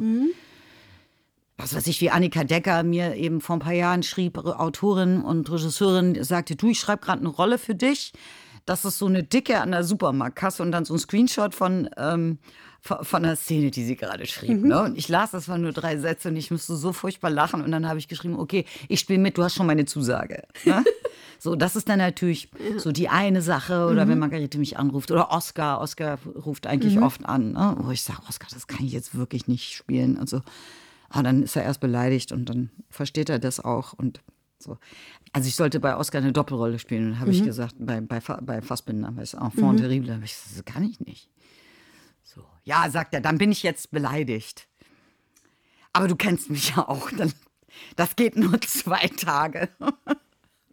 Ja, aber gut, dass ihr dann trotzdem noch zusammengekommen ja, seid. Ja, also, natürlich. Also, weil das ist of ja. Course, of course. Ja, das war, das war auch eine interessante ja. Geschichte. Aber jetzt war ja die Frage, wie äh, wähle ich das aus? Ich wollte dem nur vorweg schicken, da ist jetzt nicht so wahnsinnig viel Auswahl. Mhm. Und wenn da was kommt, ich habe ja einfach so eine wunderbare Agentin, Selma Nielsen, bei der Agentur Die Agenten, mhm. die ich sehr, sehr liebe, durch die eben alles reinkommt und die immer alles mitliest. Mhm. Ah, echt? Toll. Also ich kriege jetzt hier, mhm. liebe Katja, eine Anfrage für dich. Ich lese auch, bin gespannt, was du sagst. Das heißt, ich habe immer eine Person, mit der ich mhm. direkt in Austausch gehen kann. Ah, das ist natürlich fantastisch. Meistens, ja. eigentlich zu 90 Prozent, 95 Prozent sind wir uns beide einig. Mhm. Und manchmal sage ich dann, ich brauche mal deinen Rat oder lass uns mal gemeinsam laut denken. Mhm. Aber es gibt dann, nicht so bestimmte Bedingungen, die für dich irgendwie erstmal nee, erfüllt werden. Du liest das und dann catcht dich das oder nicht. Ja, okay. Zum Beispiel macht es Sinn, das habe ich meinen Schauspielstudierenden gesagt, so eine erste Begegnung mit, mit Situationen oder auch mit Texten. Weißt du, wenn du quasi mhm. während des Lesens bereits versuchst, so hinein mhm. zu fühlen, mhm. nicht in die Figur mhm. hineinzugehen, das geht ja gar nicht. Die hast du ja noch nicht. Mhm. Aber in die Situation, das ist ja nochmal was anderes, ja. hineinzufühlen, while reading.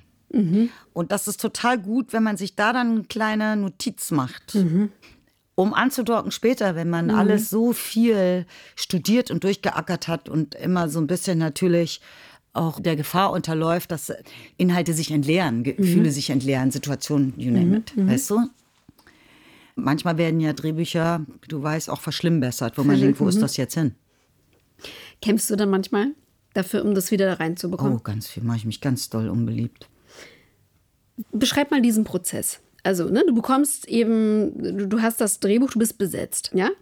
Und dann, wie ist dann eben diese Annäherung an die Figur und zum Beispiel auch dieses, dass du versuchst dann auch für das, was du empfindest oder was deine Intuition dir sagt, dann zu kämpfen. Wie ist dann erstmal dieser Prozess überhaupt? Man muss sich ja erstmal mhm. einigen, was will man überhaupt machen? Ja. Ne? So, du hast eine Vision, der hat eine Vision. Ich also glaube, das gibt natürlich keinen Plan A, kein Rezept, keinen immerfort gleichen Ablauf. Ja, das stimmt. Weißt du? Mhm. Also der, die Prozesse unterscheiden sich je nach den involvierten Personen, letztlich mhm. auch dem Projekt der Figur, den Bedingungen, Rahmenbedingungen, manchmal natürlich auch ist das eben ein Arthouse-Film, ist das ein Debütspielfilm zum Beispiel mhm. oder ist das das mhm. ZDF? Mhm. Ja, so, da ist das meine Familie Konstantin, mhm. mit denen habe ich ja viel gearbeitet. So, ich kann das gar nicht so elaborierend ausführen, aber ich, ich vergleiche manchmal, vielleicht ein bisschen kitschig, das auch mit, mit einer Schwangerschaft. Mhm. Weißt du, also du hast zwei Kinder. Wir sind unentwegt schwanger und wissen, in uns wächst was heran, aber das Heranwachsende macht das von ganz alleine. Ich kann mich daran gut erinnern, wo ich dachte, was ist das wie großartig ist das? Vielen Dank, dass ich das jetzt nicht alles mache. Muss man sagen, so heute machen wir die Niere. Oder morgen früh machen wir die kleinen Zehennägel. Sondern das passiert alles von alleine. Und eine Figur, wenn du sie in dich hineinlässt, die erzählt dir plötzlich. Also es ist natürlich nicht die Figur, das ist ja Quatsch. Aber es geht, es ist ein Vorgang, der so ein bisschen eine selektive Wahrnehmung auf die Welt zumindest bei mir auslöst. Mhm. Weißt du, ich bin zum Beispiel eine ganz schlechte Shopperin, wenn es um Klamotten geht. Ich bin richtig gut in dem Moment, wo es zu Kostümen kommt. Mhm. Und ich gehe irgendwann und sage, das nehme ich jetzt mal mit. Oder ich mache schnell ein Foto und schicke das der Kostümbild und sage, mhm. was sagst du dazu? Und sie sagt, oh, das müssen wir haben. So stellen sich Sachen zusammen, mhm. dann liegt da schon mal was. Mhm. Also das heißt, verstehe ich das richtig, dass du also immer wieder dann in Kontakt gehst, eben mit dem Drehbuch, das immer wieder. Das habe ich ja eh gelesen. Das Oder ist ja da. Aber liest du es auch immer wieder sozusagen? Das heißt, du verleibst dir das ein, die mhm. Geschichte, und dann. Lebe ich weiter und das lebt mit mir mit. Das heißt, dann brauchst du vor allen Dingen Zeit, damit mhm. es in dir wachsen kann. Genau. Ja, es hört sich unheimlich cheesy an, finde ich. Also nicht, dass du das sagst, sondern du zitierst ja quasi mich, aber ich kann es nicht anders erläutern, mhm. wie es sonst wäre. Und ich merke, dass ich dann auch, also zu Hause oder so laut hm, hineinspiele mal. Mhm. Mhm. Ich bin so ein bisschen Dialogfrickler, mhm, mhm. weil ich finde, dass oftmals Dialoge gleich sind in den Figuren, wo ich mhm. sage, guck mal, die reden ja alle gleich. Das sind doch auch ganz mhm. viele verschiedene Menschen mit unterschiedlichen mhm. Hinterkünften, Biografien und Sozialisierung. Mhm. Wieso reden die jetzt alle gleich? Mhm. Sollten wir nicht mal darüber nachsinnen? Was ist denn das Vokabular dieser Figur? Und da gehe ich halt inzwischen seit vielen Jahren auch schon mit hinein. Und, und das geht immer mit der Regie, geht das immer. Die Probleme sind eigentlich dann eher Redaktion. Und ist es dann aber sowas, dass du also wenn du jetzt dann quasi eine eigene Sprache entwickelst für eine Figur, hm. sind es Sachen, die dann sozusagen zufällig eben auch entstehen? Oder ist das sozusagen, dass du konkret dir überlegst, ausprobierst, weißt du, was ich meine? Also sind hm. das eher so Ideen, die, die eben so kommen, wie als würde die Figur, aber ich kann das sehr gut nachvollziehen, was du sagst, als würde die Figur sozusagen dir das sagen, was sie braucht? So, und du folgst dem oder, oder probierst du wirklich rum und sagst, okay, könnte die so sprechen, könnte die so sprechen? Wie entwickelst mhm. du diesen Charakter? Weil die ja doch wirklich mhm. sehr stark oft sind, die Charaktere. Das ist ja schon irgendwie auch ein Konzept. Also zwei Sachen vorweggeschickt. Zum einen ist das nicht, dass die Figur mir das dann sagt, weil die Figur gibt es ja nicht. Die ist ja nicht echt. Die ist ja ausgedacht ich bin ja echt, ich lebe ja und die Figur, die, der verhelfe ich zum Leben. Das heißt, ich, klar kommt eine Figur vielleicht irgendwie auf einen zu, aber letztlich ist es ja auch in unserem Kopf. Das andere möchte ich gerne nochmal sagen, das ist mir ganz wichtig, weil ich eine große Verehrung habe für DrehbuchautorInnen. Mhm. Und ich bin nicht die Person, die sich jetzt irgendwie einmischt und meint, irgendwie so ein Rewrite machen zu müssen. Mhm. Das ist überhaupt nicht, sondern es mhm. ist eigentlich immer nur das Anziehen von etwas, was gesetzt wurde. Und je besonderer die Autoren sind, umso mhm. weniger muss ich darüber nachdenken, sowieso. Mhm. Ne? Sondern mhm. es geht nur darum zu sagen, okay, wenn ich jetzt diese Figur spiele, das wusste man ja vorher noch nicht, mhm. dann müssen wir hier vielleicht nochmal drüber sprechen oder so, weil mhm. Mhm. meine Idee geht in so eine Richtung. Bei den Filmen, die ich mit Bora Daktekin gedreht habe, der halt so ein Dialogkönig ist, gerade im komödiantischen Sinne, sitze ich vor diesen Sätzen da und denke, lieber Gott, mach, dass ich es nicht versaue. weißt du? Mhm. Weil das Ding einfach en point ist. Mhm. Ich verstehe deine Frage, dass ich erläutere, wie der Prozess ist oder wie ich das mir zusammenbaue, aber ich kann tatsächlich nicht mehr sagen, als dass es ganz sicherlich ein intuitiver Vorgang geht über eine sehr lange Zeit hinweg. Mhm. der sich immer mehr verdichtet, wie so ein, ja, vielleicht auch cheesy, wie so ein Mosaik. Es, es gibt immer wieder irgendwas. Und es mhm. ist so ein, also die Sache ist ja, dass wir mit lauter wir als Schauspieler mit lauter abstrakten Dingen uns beschäftigen. Mhm. Mit Situationen, mit Haltungen, mhm. mit Gedanken und Gefühlen. Mhm. Ja, was ja erstmal ein Konzept ist, eine Idee. Mhm. Und unsere Aufgabe ist ja letztlich die Transferleistung aus dem Theoretischen in die Praxis. Also mhm. die Emotionen für andere auch fühlbar zu machen, den Gedanken sichtbar. Mhm. Die Haltung auszubreiten, ja, und eine Situation zu erkennen innerhalb einer Geschichte tut das so leid, dass sich das immer so theoretisch anhört, weil wir sind mhm. ja ganz praktische Handwerker mhm. eigentlich. Aber wenn man das erläutert, muss man das ja, was du ja möchtest, dass ich es mhm. soll, muss man das halt ja so irgendwie tun. Und meine Annäherung, all das ist nicht intellektuell, sondern intuitiv sammelnd, sich erinnernd. Dann hast du plötzlich so einen Ton oder ich denke, da ist irgendwas, da ist was mit dem Laufen. So, und dann denke ich, da ist was mit dem Laufen, da war was. Also zum Beispiel, als ich in der Schweiz diesen Film gedreht habe, weiß nicht, ob du den gesehen hast, Verdingbub, wo ich dachte, die hat, die wohnt immer in so einem Bauernhaus, das ist doch klamm. Und die mhm. Kälte ist das eine, aber das Klamme, das ist ja das, was die in die Knochen kriecht. Mhm. Und ich hatte dem Regisseur dann vorgeschlagen, dass sie vielleicht Räume hat. Das steht dann mhm. nirgendwo in dem Buch. Ne? als konkretes Beispiel der mhm. Figurgestaltung. Ich sagte, die hat Rheuma. Und das ist mal an und mal aus. Mhm. Je nachdem, wie die Nacht war, je nachdem, was für eine Jahreszeit ist. Mhm. Und dann habe ich, hab ich mit der Kostümerin ich gefragt, können wir mal in Fundes gehen und so richtig ganz schwere Schuhe finden, so Schnürschuhe. Der spielt ja in den 50er Jahren, mhm. ne, die über die Knöchel gehen. Mhm. Und ich wollte schwere Schuhe und sonst will ich eigentlich keine schweren Schuhe haben. Aber Da wollte ich schwere Schuhe haben, damit sie mich immer an meine Füße erinnern und somit an die, mhm. an, die an das Rheuma, was in den, vornehmlich in den Knien sitzt. Mhm, mh, mh. Also sowas. Das kam mir dann irgendwann. Und, und dann rufe ich halt die Gewerke an und sage, können wir darüber mal nachdenken, wie fändest du denn? Und alle Gewerke beim Film, ich finde, die sind ja immer alle so toll, die Filmeleute. Zumindest, vielleicht habe ich Glück, vielleicht kenne ich halt so tolle. Du kannst ja immer alle entzünden, wenn ich da anrufe und sage, wie mhm. fändest du das? Mhm. Und, und du hast quasi eine inhaltliche, kommst mit einer inhaltlichen Idee mhm. für etwas Äußeres wie ein paar Schuhe. Mhm. Schon ist das ja ganz anders besetzt. Mhm, mhm. Ja, ist genau dasselbe wie Requisite. Darf ich das ganz kurz erzählen? Konkretes ja, Beispiel auch unbedingt. bei dem Film High Society mit Annika Decker. Na, da hatte ich zu ihr gesagt, ich glaube, die ist Kettenraucherin. Aber die hat ja so wenig Geld. Wir müssen irgendwas nehmen, was so richtig günstig ist. Und das ist keine, die dreht, weil dreht ist mhm. irgendwie so studentisch konnotiert und so. Und das ist dann cool, die ist ja nicht cool. Mhm. Ne? Und die will ja die Welt retten. Und dann habe ich so überlegt. Und dann rief ich den Requisiteur an und ich sagte, wie fändest du das denn, wenn die so Zigaretten stopft? Ne, und ich hatte vorher so ein bisschen recherchiert. Ne, das gibt es mhm. immer noch. Da mhm. kaufst du so eine große Packung mit diesen, mit mhm. diesen Hülsen mhm. und dann stopfst du das mit so einer Maschine. Er war total entzündet. Das finde ich voll geil. Ich sag, hast du vielleicht Lust, mir so ein paar Maschinen zu besorgen, damit ich mal gucke, welche es sein mhm. könnte für die Figur? So. Und dann rief mich an und sagte, ich habe jetzt vier Maschinen, Katja. Wollen wir uns mal. So, ich sag, so, hat er mir erklärt, wie die alle gehen und habe ich zu Hause gesessen und geübt. Mhm. So lange, bis ich dieses Zigarettenstopfen halt wirklich konnte, ohne hinzugucken, weil ich unbedingt wollte, dass ich eine Szene spiele, wo ich mit den Kindern oder keine Ahnung, was auch immer, wem auch immer rede und die ganze Zeit Zigaretten stopfe, ohne da hinzuschauen. Das ist ein Teil, mhm. für mich zumindest, mhm. so wie ich diese Arbeit sehe und liebe, ein Teil, um diese Figur zu bereichern. Das steht da ja nicht in dem mhm. im Drehbuch. Es steht natürlich indirekt schon in dem Drehbuch zwischen den Zeilen gelesen. Ich denke, das könnte es doch sein. Und auf diese Weise hast du die Szene, wo ganz viele Leute unheimlich reden, aber da passiert noch was anderes. Ja. Und du erzählst ja auch was darüber.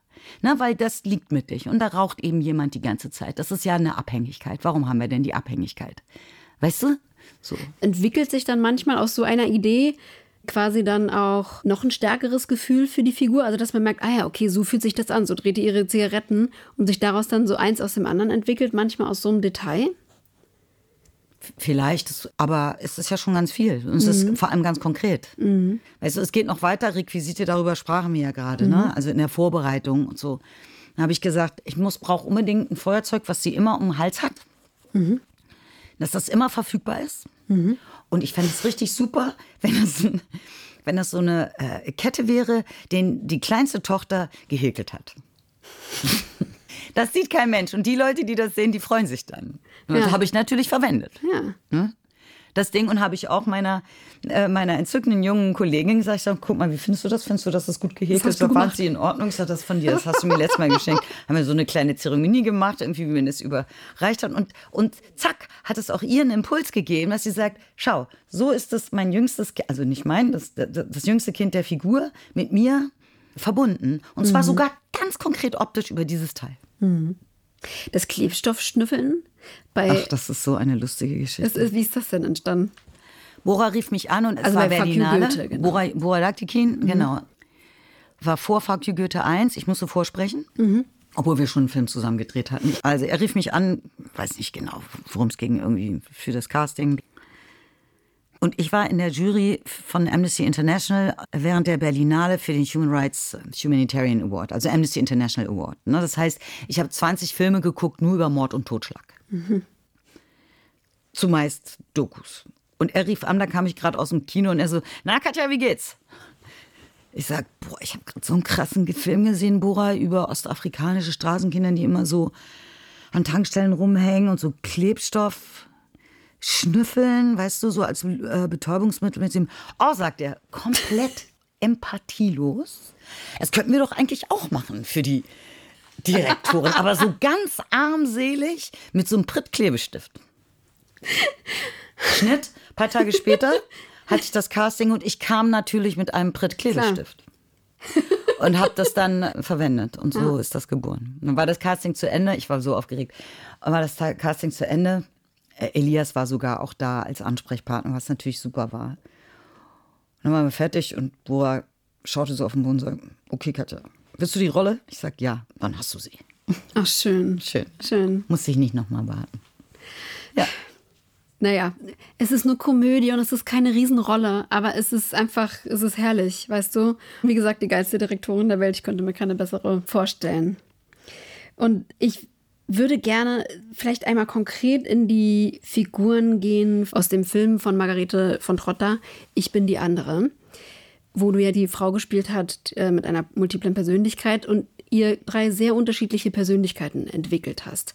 Also die eine Persönlichkeit ist ganz lassiv, offensiv, frivol. Die zweite ist eine elegante, eloquente, aber auch geheimnisvolle Anwältin und Geschäftsfrau. Und die dritte Figur ist eigentlich fast wie so ein, ja, wie so ein Kind, also wie so ein Mädchen. Die ist die Tochter des Vaters. Die, die Tochter des Vaters. Mhm. Und also gerade bei dieser Figur, das hat mich so umgehauen, weil permanent so eine Verletzung in den Augen zu sehen war, wo ich dachte, so an was denkst du da? Also wie mhm. hast du das gemacht? Also weil du, du bist ja dann auch geswitcht mhm. on-screen von einer Figur in die andere und auf einmal verändert sich dein ganzes Gesicht, deine mhm. ganze Körperhaltung, deine mhm. Augen. Also das ist echt spooky und toll. Also wirklich tolles Handwerk und ich wüsste einfach gerne, wie du daran gegangen bist. Also da haben natürlich Margarete und ich ganz viel miteinander gemacht und ich ja. bin wirklich unheimlich dankbar, dass sie mir diese Rolle anvertraut hat, weil Peter Mertesheimer, äh, God bless him, hat das ja noch geschrieben, der mhm. eben für Fassbinder auch viel geschrieben hat und eigentlich war mein Partner ist, also meine Partner sind ja als Vater Armin Müller-Stahl und als Geliebter, sage ich jetzt mal, äh, äh, August Diel, mein mhm. Freund. Und eigentlich war es andersrum geschrieben, dass die, wie es eigentlich ja auch meistens ist, dass die Frau, äh, Frau jünger ist und der Mann älter. Und Margarete rief an und sagt, wie fändest du es, wenn wir es umdrehen? Mhm. Ne? Und August hat dann ja Gott sei Dank zugesagt und es war echt lustig. Wir haben viel darüber gesprochen. Das Verrückte war, dass ich mich schon Jahre vorher ganz viel mit dem Thema multiple Persönlichkeit beschäftigt hatte. Mhm. Ah, ja. Das war zu mir gekommen. Ich hatte wirklich viele Bücher da schon darüber gelesen, die ich nie vergessen habe, weil die mhm. mich irgendwie, weil die so eindrücklich waren. Mhm. Und warum hat mich das fasziniert? Weil es ja am Ende auch ganz viel mit Schauspielerei zu tun hat und mit den Möglichkeiten des menschlichen Seins und dem, was unser Geist und auch unser Körper zu, ähm, zu leisten vermag. Um ein Beispiel zu nennen, äh, ich habe ein Buch gelesen, wo eine Person in 15 Persönlichkeiten aufgespalten war. Es gibt ja oh, immer krass. das sozusagen die Hauptperson, die gerade, mhm. ne, also, also die biologische Person und dann gibt es die anderen, die folgen und dann gibt es immer das Bewusstsein, was übernimmt. Also, mhm. ne? Und multiple Persönlichkeiten gehen deswegen zur Therapie nicht, weil sie sagen, ich will eine multiple Persönlichkeit, sondern weil sie Zeit verlieren. Weil sie merken, ich weiß nicht, warum ich jetzt hier bin und was in der letzten was ich in der letzten Woche gemacht habe. Mhm. Ich weiß es nicht. Es ist so wie Namm. Mhm. Ne? So, und dann stellt sich heraus, seit e-, eine Woche lang hat eben jemand anders da mhm. das Sagen gehabt mhm. über alle deinen Körper und so. So krass. Mhm. Und diese Persönlichkeit, ich bin viele, heißt das Buch, die war Studentin und weiß ich nicht, was sie studierte und saß in der Vorlesung und schrieb quasi mit einem Stift ab, was an der Tafel stand und mit einem anderen Stift schrieb sie Kommentare zu dem, was sie abschrieb, in einer anderen Handschrift. Und das habe ich hm. halt niemals vergessen. Und das war der Moment, wo die Mitstudenten aufmerksam wurden. Dachten, was, das ist spooky. Ja. Und dann hat dieses Mädchen, äh, das war ihr ja auch unangenehm. Ja, ja. Da waren halt zwei Persönlichkeiten gleichzeitig präsent. Und das hat sie dann aber auch mitgekriegt. Die eine Persönlichkeit hat geschrieben und die andere hat darüber nachgedacht, was gerade geschrieben wurde. Und das heißt, da ist ihr das bewusst geworden. Dann ist ihr das bewusst geworden, aber vor allem durch die Reaktion der anderen. Und das hat sie gelöst. Das fand ich halt einfach super, indem sie nur einen Stift mitgenommen hat. so, und das, was, glaube ich, interessant ist, worüber ich ganz viel nachgedacht habe, waren die Übergänge. Weißt du, mhm. das, was du gesagt hast. Was ist der Impuls? Was kommt von außen, dass eine Persönlichkeit abtaucht, respektive eine andere übernimmt. Und wie können wir das sichtbar machen? Mhm. Weil das kann ich mir noch so doll vorstellen. Und das habe ich mir ganz super vorgestellt und keiner sieht das. Mhm. Wie früher auf der Schauspielschule, wo man auch sich alles vorstellt und keiner sieht, was du da spielst. Na, wir brauchen ja aber den Kanal des Sichtbarmachens, ohne dass das irgendwie so mit dem Holzhammer wäre. Und dann sagte ich, gibt es eben ein, einmal so einen Switch in so einer, in einer Essenssituation, da habe ich zu, und wir wussten es nicht. Es war auch nicht so richtig geschrieben, wir wussten es nicht. Und ich sagte dann zu Margarete, wie wäre es denn, wenn die eine Persönlichkeit Rechtshänderin ist und die andere Linkshänderin? Ganz konkret, mhm. ganz einfach. Und in dem Moment, wo die andere in den Körper tritt, siehst du, wie die linke Hand der rechten Hand die Gabel aus der Hand nimmt und mit links weiter ist. Mhm. Und das hat Margarete dann richtig mhm. sogar noch mal nah mhm. fotografiert. Stimmt. Mhm. Also es sind diese Übergänge, wie soll man sagen, immer die Ansätze. Mhm. Du hast ja dann quasi, wenn du gedreht hast, dann wusstest du ja immer, okay, die ist jetzt in der Person, in der Person, in der Person. So. Und du musstest die ja anwählen können. Ne? Das heißt, du musstest dir ja konkret überlegen können, wie ist die, das bauen und das dann jeweils anwählen. Genau. Über dieses Bauen der Figur, also zum Beispiel, ich habe dann für, für meine Figuren, ich finde immer so wie so Schlüssel, ne, wo ich dann, mhm.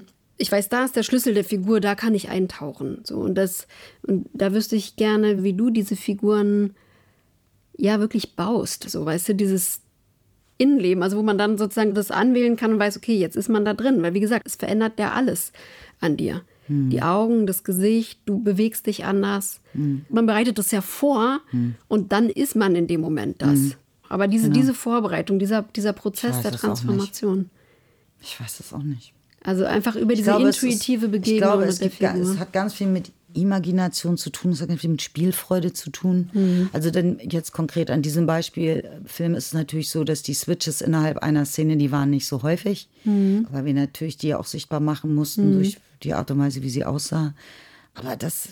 Ich, aber selbst auch wenn es jetzt nicht, nicht innerhalb der Szene switcht, aber einfach so, ich fand das so faszinierend, weil es für mich so aussah, als würdest du halt eben ja, als würde sich jede Figur für dich auch als Spielende einfach ganz anders anfühlen. Hm, ja, auf jeden so, Fall. Ne, genau. Und wie du das sozusagen auch entschieden hast, wie diese Figur ist. Ist ja immer so für mich, okay, was will ich jetzt mit der? Wie konstruiere ich diese Figur? Hm. Wie will ich, dass die ist? Hm. Dieses Wenn, Basteln, hm. so, weißt du? Hm. Oder ich weiß nicht, wie eben. Ich, ich würde sagen, ich bastle und ja. jetzt würde mich interessieren, ja, wie es bei dir nee, das, weißt du? Das ist bestimmt ganz, ganz ähnlich wenn du ein Stück schreibst, also ein Musikstück, mhm.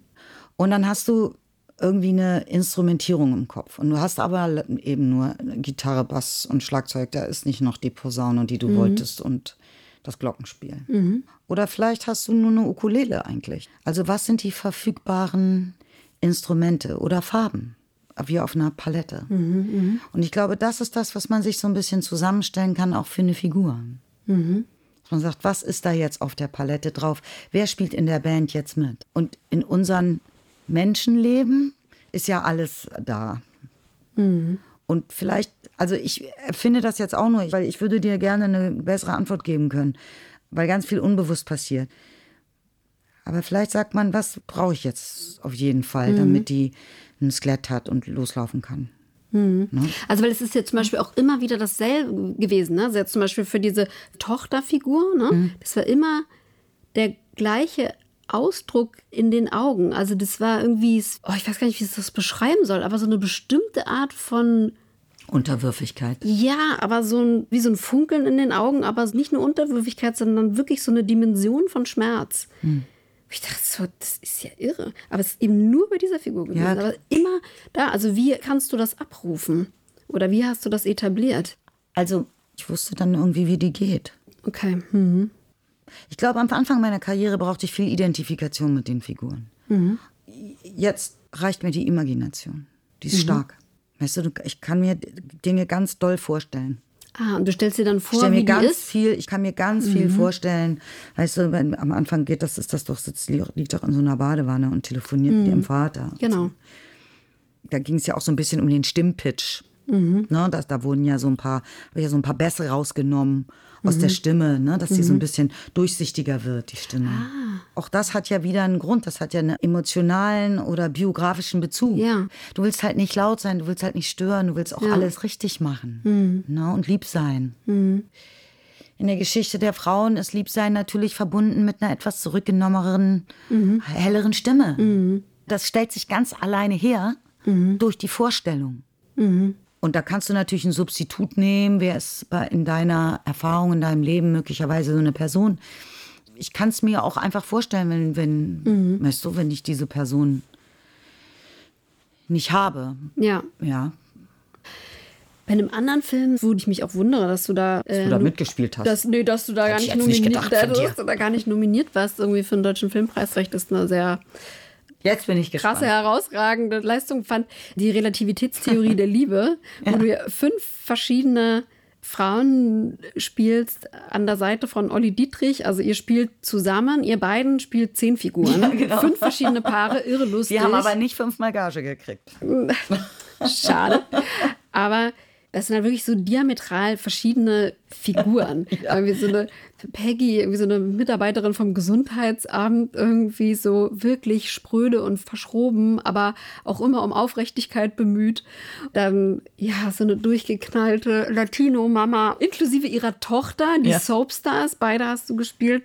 Also es sind halt so irre Charaktere da zum Beispiel dachte ich so, das muss man doch trainieren. Also ja, da, da musst du richtig mich neun Monate darauf vorbereitet. Wie so ein Sportler genau mhm. trainieren. Also vielleicht können mhm. wir mal in diesen Trainingsprozess gehen. Also weil gerade auch diese Latino-Mama, man glaubt es nicht. So auch wie du diesen Akzent nachgemacht hast und diesen Habitus. Also man weiß so genau, was gemeint ist. Ja, ist ja alles, diese schön. Figur ist ein einziges Zitat. So, ja? Schön. Aber es ist so gut zitiert und man weiß so genau, was gemeint ist. Und wie gesagt, man glaubt es einfach nicht, dass du das bist. Und dann halt diese Peggy auch, also die können ja so schnell so in so eine Charge irgendwie auch abrutschen. Ne? Aber du bewegst dich so frei in dieser Extremfigur, dass du immer wieder geschafft hast, mich zu berühren. So, ja, also dass ich wirklich mhm. mitempfunden habe mit dieser Peggy.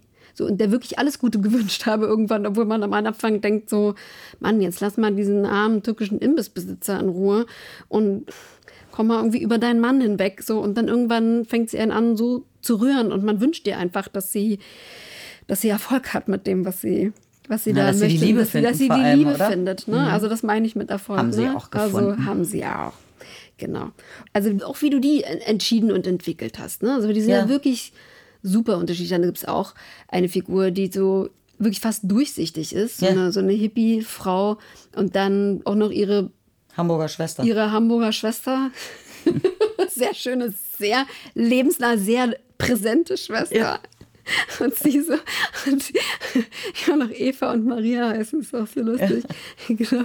Und Eva ist halt echt so nicht wie von dieser Welt und schwebt irgendwann auch nur so im Yoga-Studio davon. Mhm.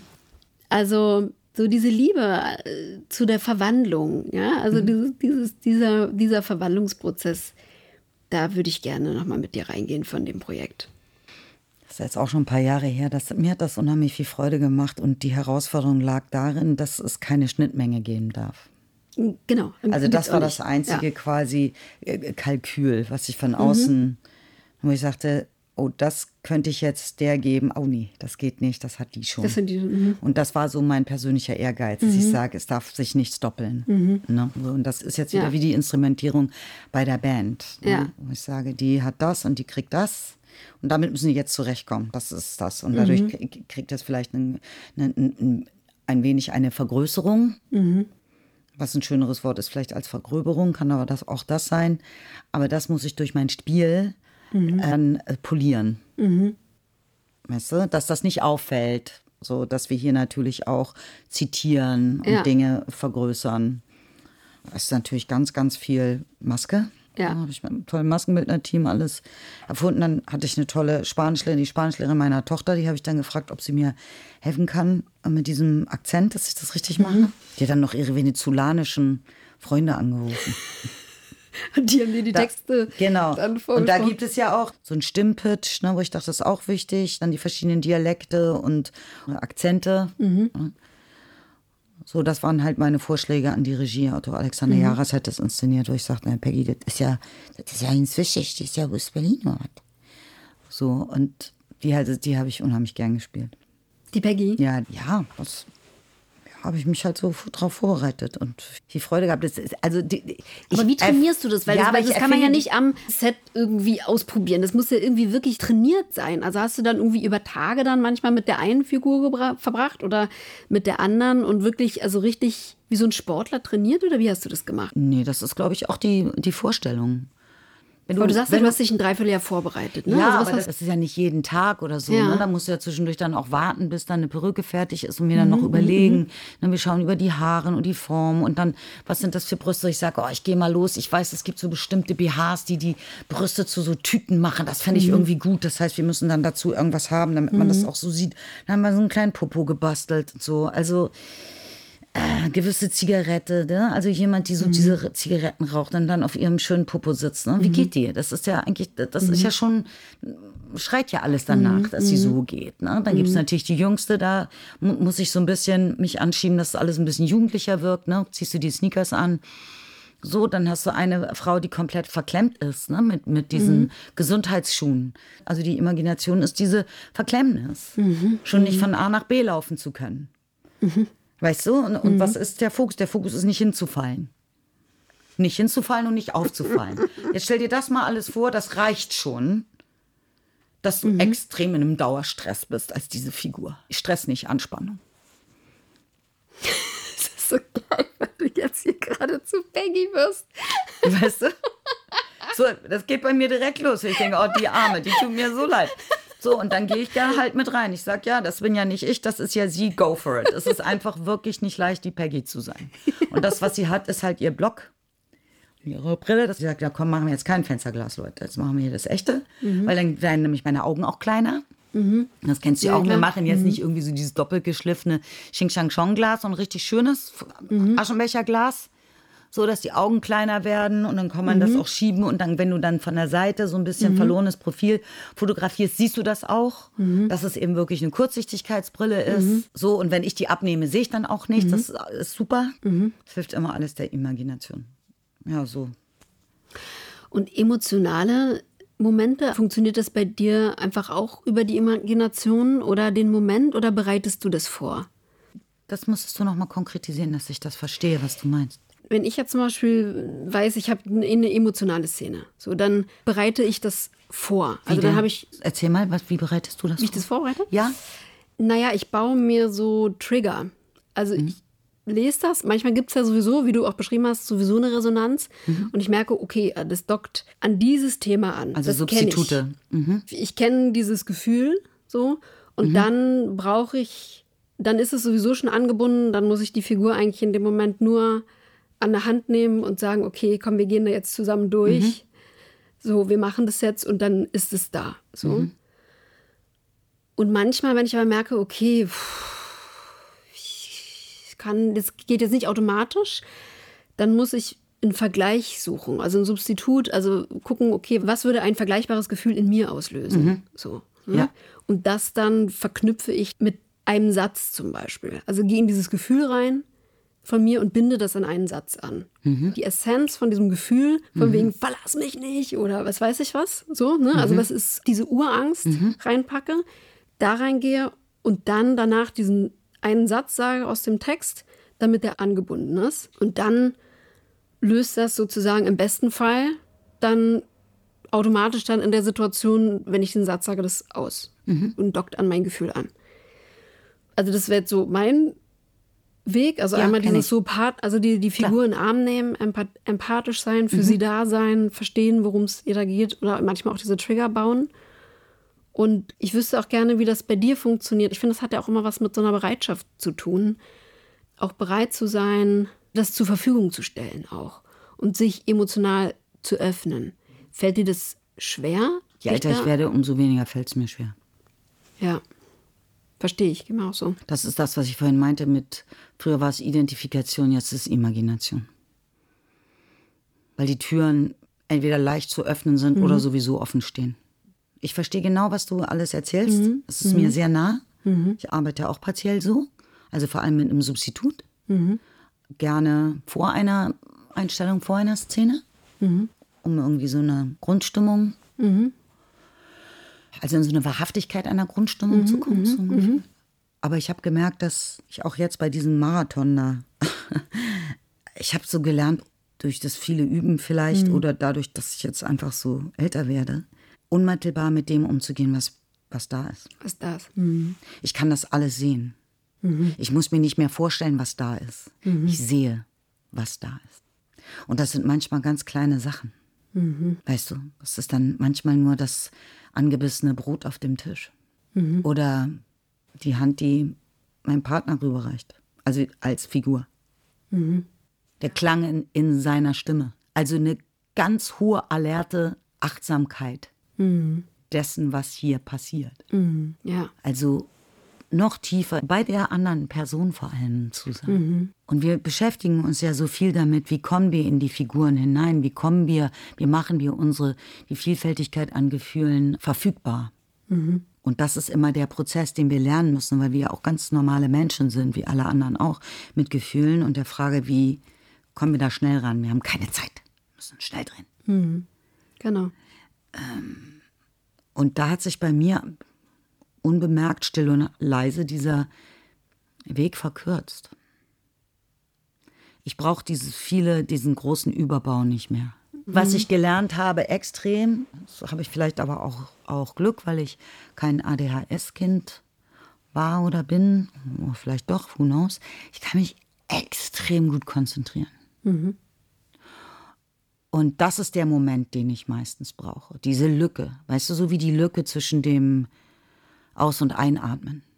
Ne, die Lücke der beiden Realitäten, mit denen wir als FilmschauspielerInnen zu tun haben, nämlich die Realität unseres Lebens am Set mhm. und die Realität in der Welt des Films von der Figur.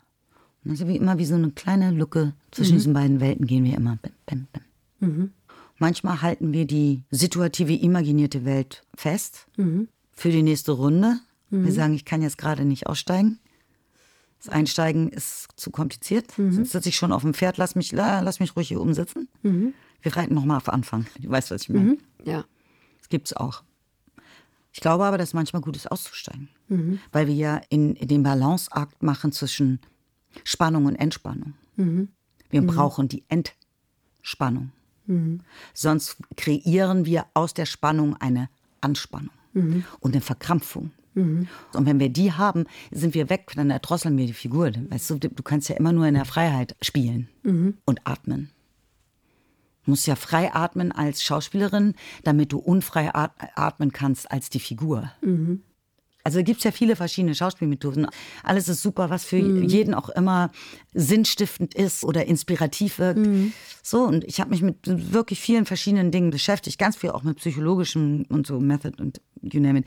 Und manchmal, wenn wir zu sehr in etwas, um bei dem, bei dem Beispiel zu bleiben, mit dem Atem, ja, wenn du eine Figur spielst in einer Situation, wo du ganz schlecht atmen kannst. Mhm. Weil du Angst hast vielleicht oder was verloren hast oder Kummer hast. Ne? Mhm.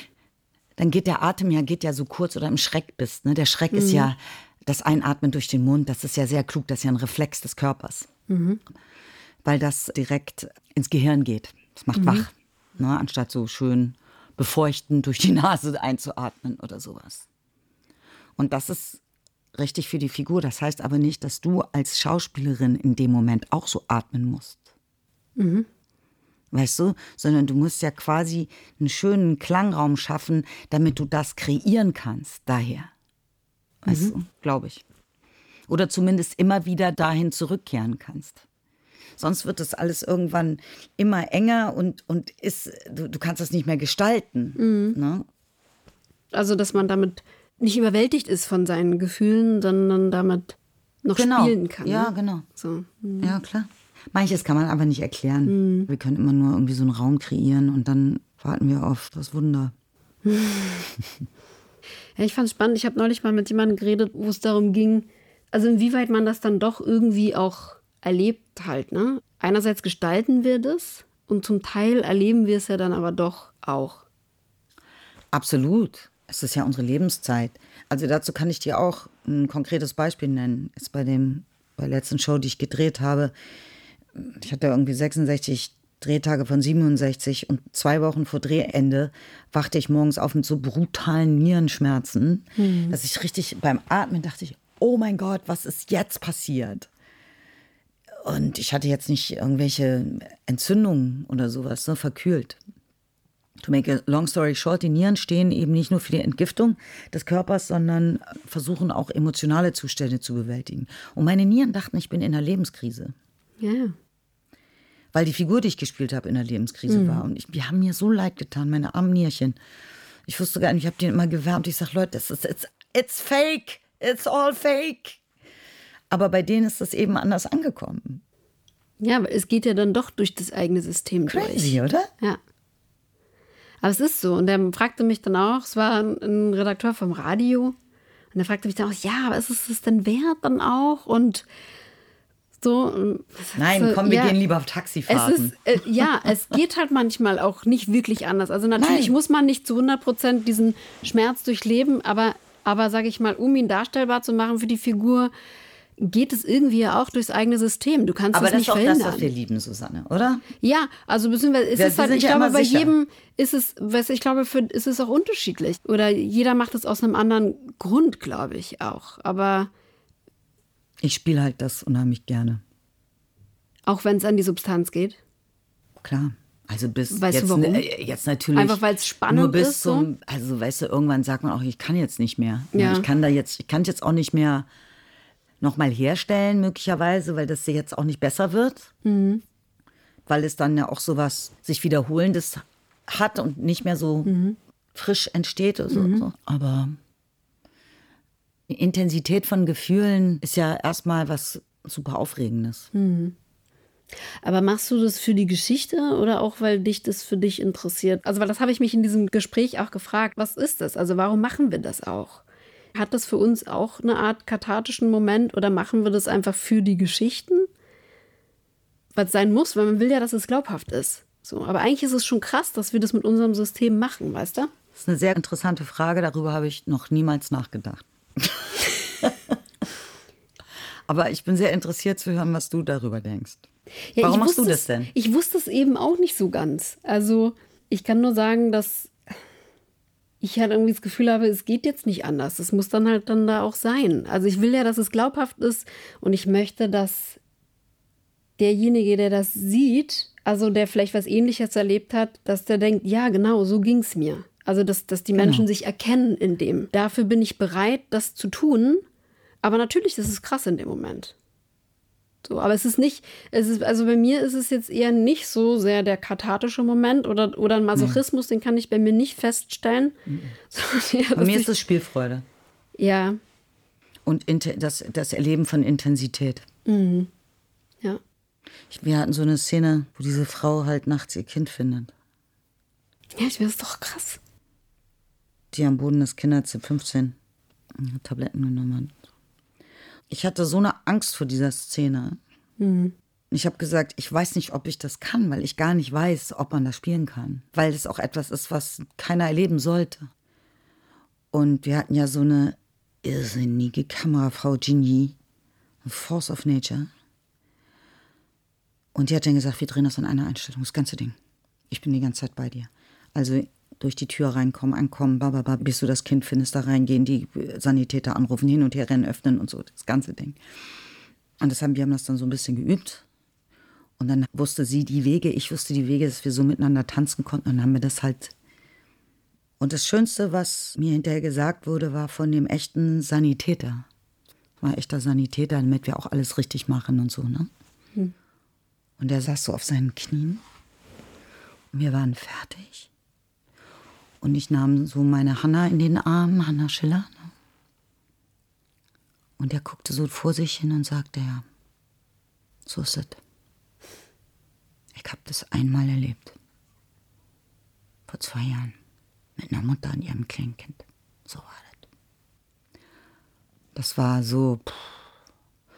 Und habe ich gesagt, Leute, ich muss jetzt echt eine rauchen gehen. Ich rauche sonst nicht, aber ich würde sagen, jetzt bloß, dass keiner jetzt das Wort sagt, lass uns noch mal eins zur Sicherheit machen oder so. so, und ich weiß nicht, wie dir das geht, aber wenn man merkt, ich, wir haben hier eine Szene gespielt, alle miteinander. Und die Kamerafrau und ich sind, haben uns nicht angerempelt, sondern sind, haben miteinander getanzt. ja, okay. und miteinander geweint. Und ja. dann merkst du, wir haben hier was gemacht, das ist ganz bestimmt nichts Weltbewegendes, aber das ist das, was es sein kann und muss und wie wir es können und es erfüllt uns in dem Moment, weil wir sagen, auch wenn das jetzt natürlich eine Szene voll Kummer und Leid, mhm. also Kummer war, geht dir das nicht so, dass es ein Moment des Glücks auch ist? Ja, doch.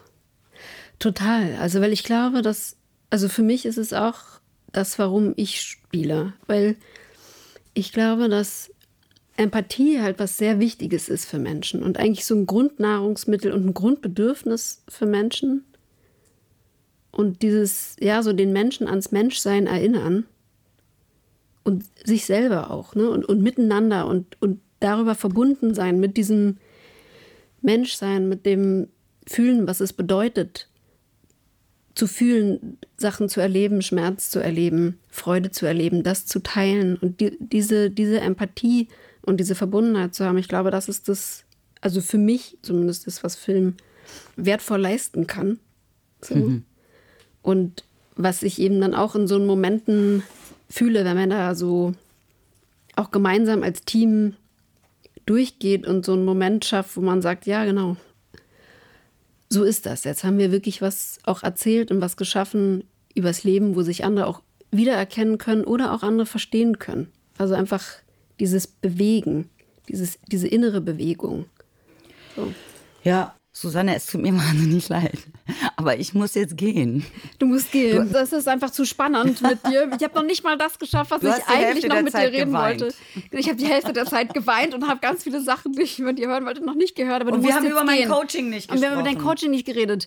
Ich erzähle über dein Coaching. Ich weiß ja, ich nehme das gleich im Nachhinein noch auf. Aber du musst jetzt telefonieren. Ja, ich muss jetzt, ich muss jetzt was für die Zukunft machen. Also okay. ich kann ja, ich kann ja gerne noch zwei Sätze sagen. Soll ich das sagen? Darf Sehr ich das? gerne.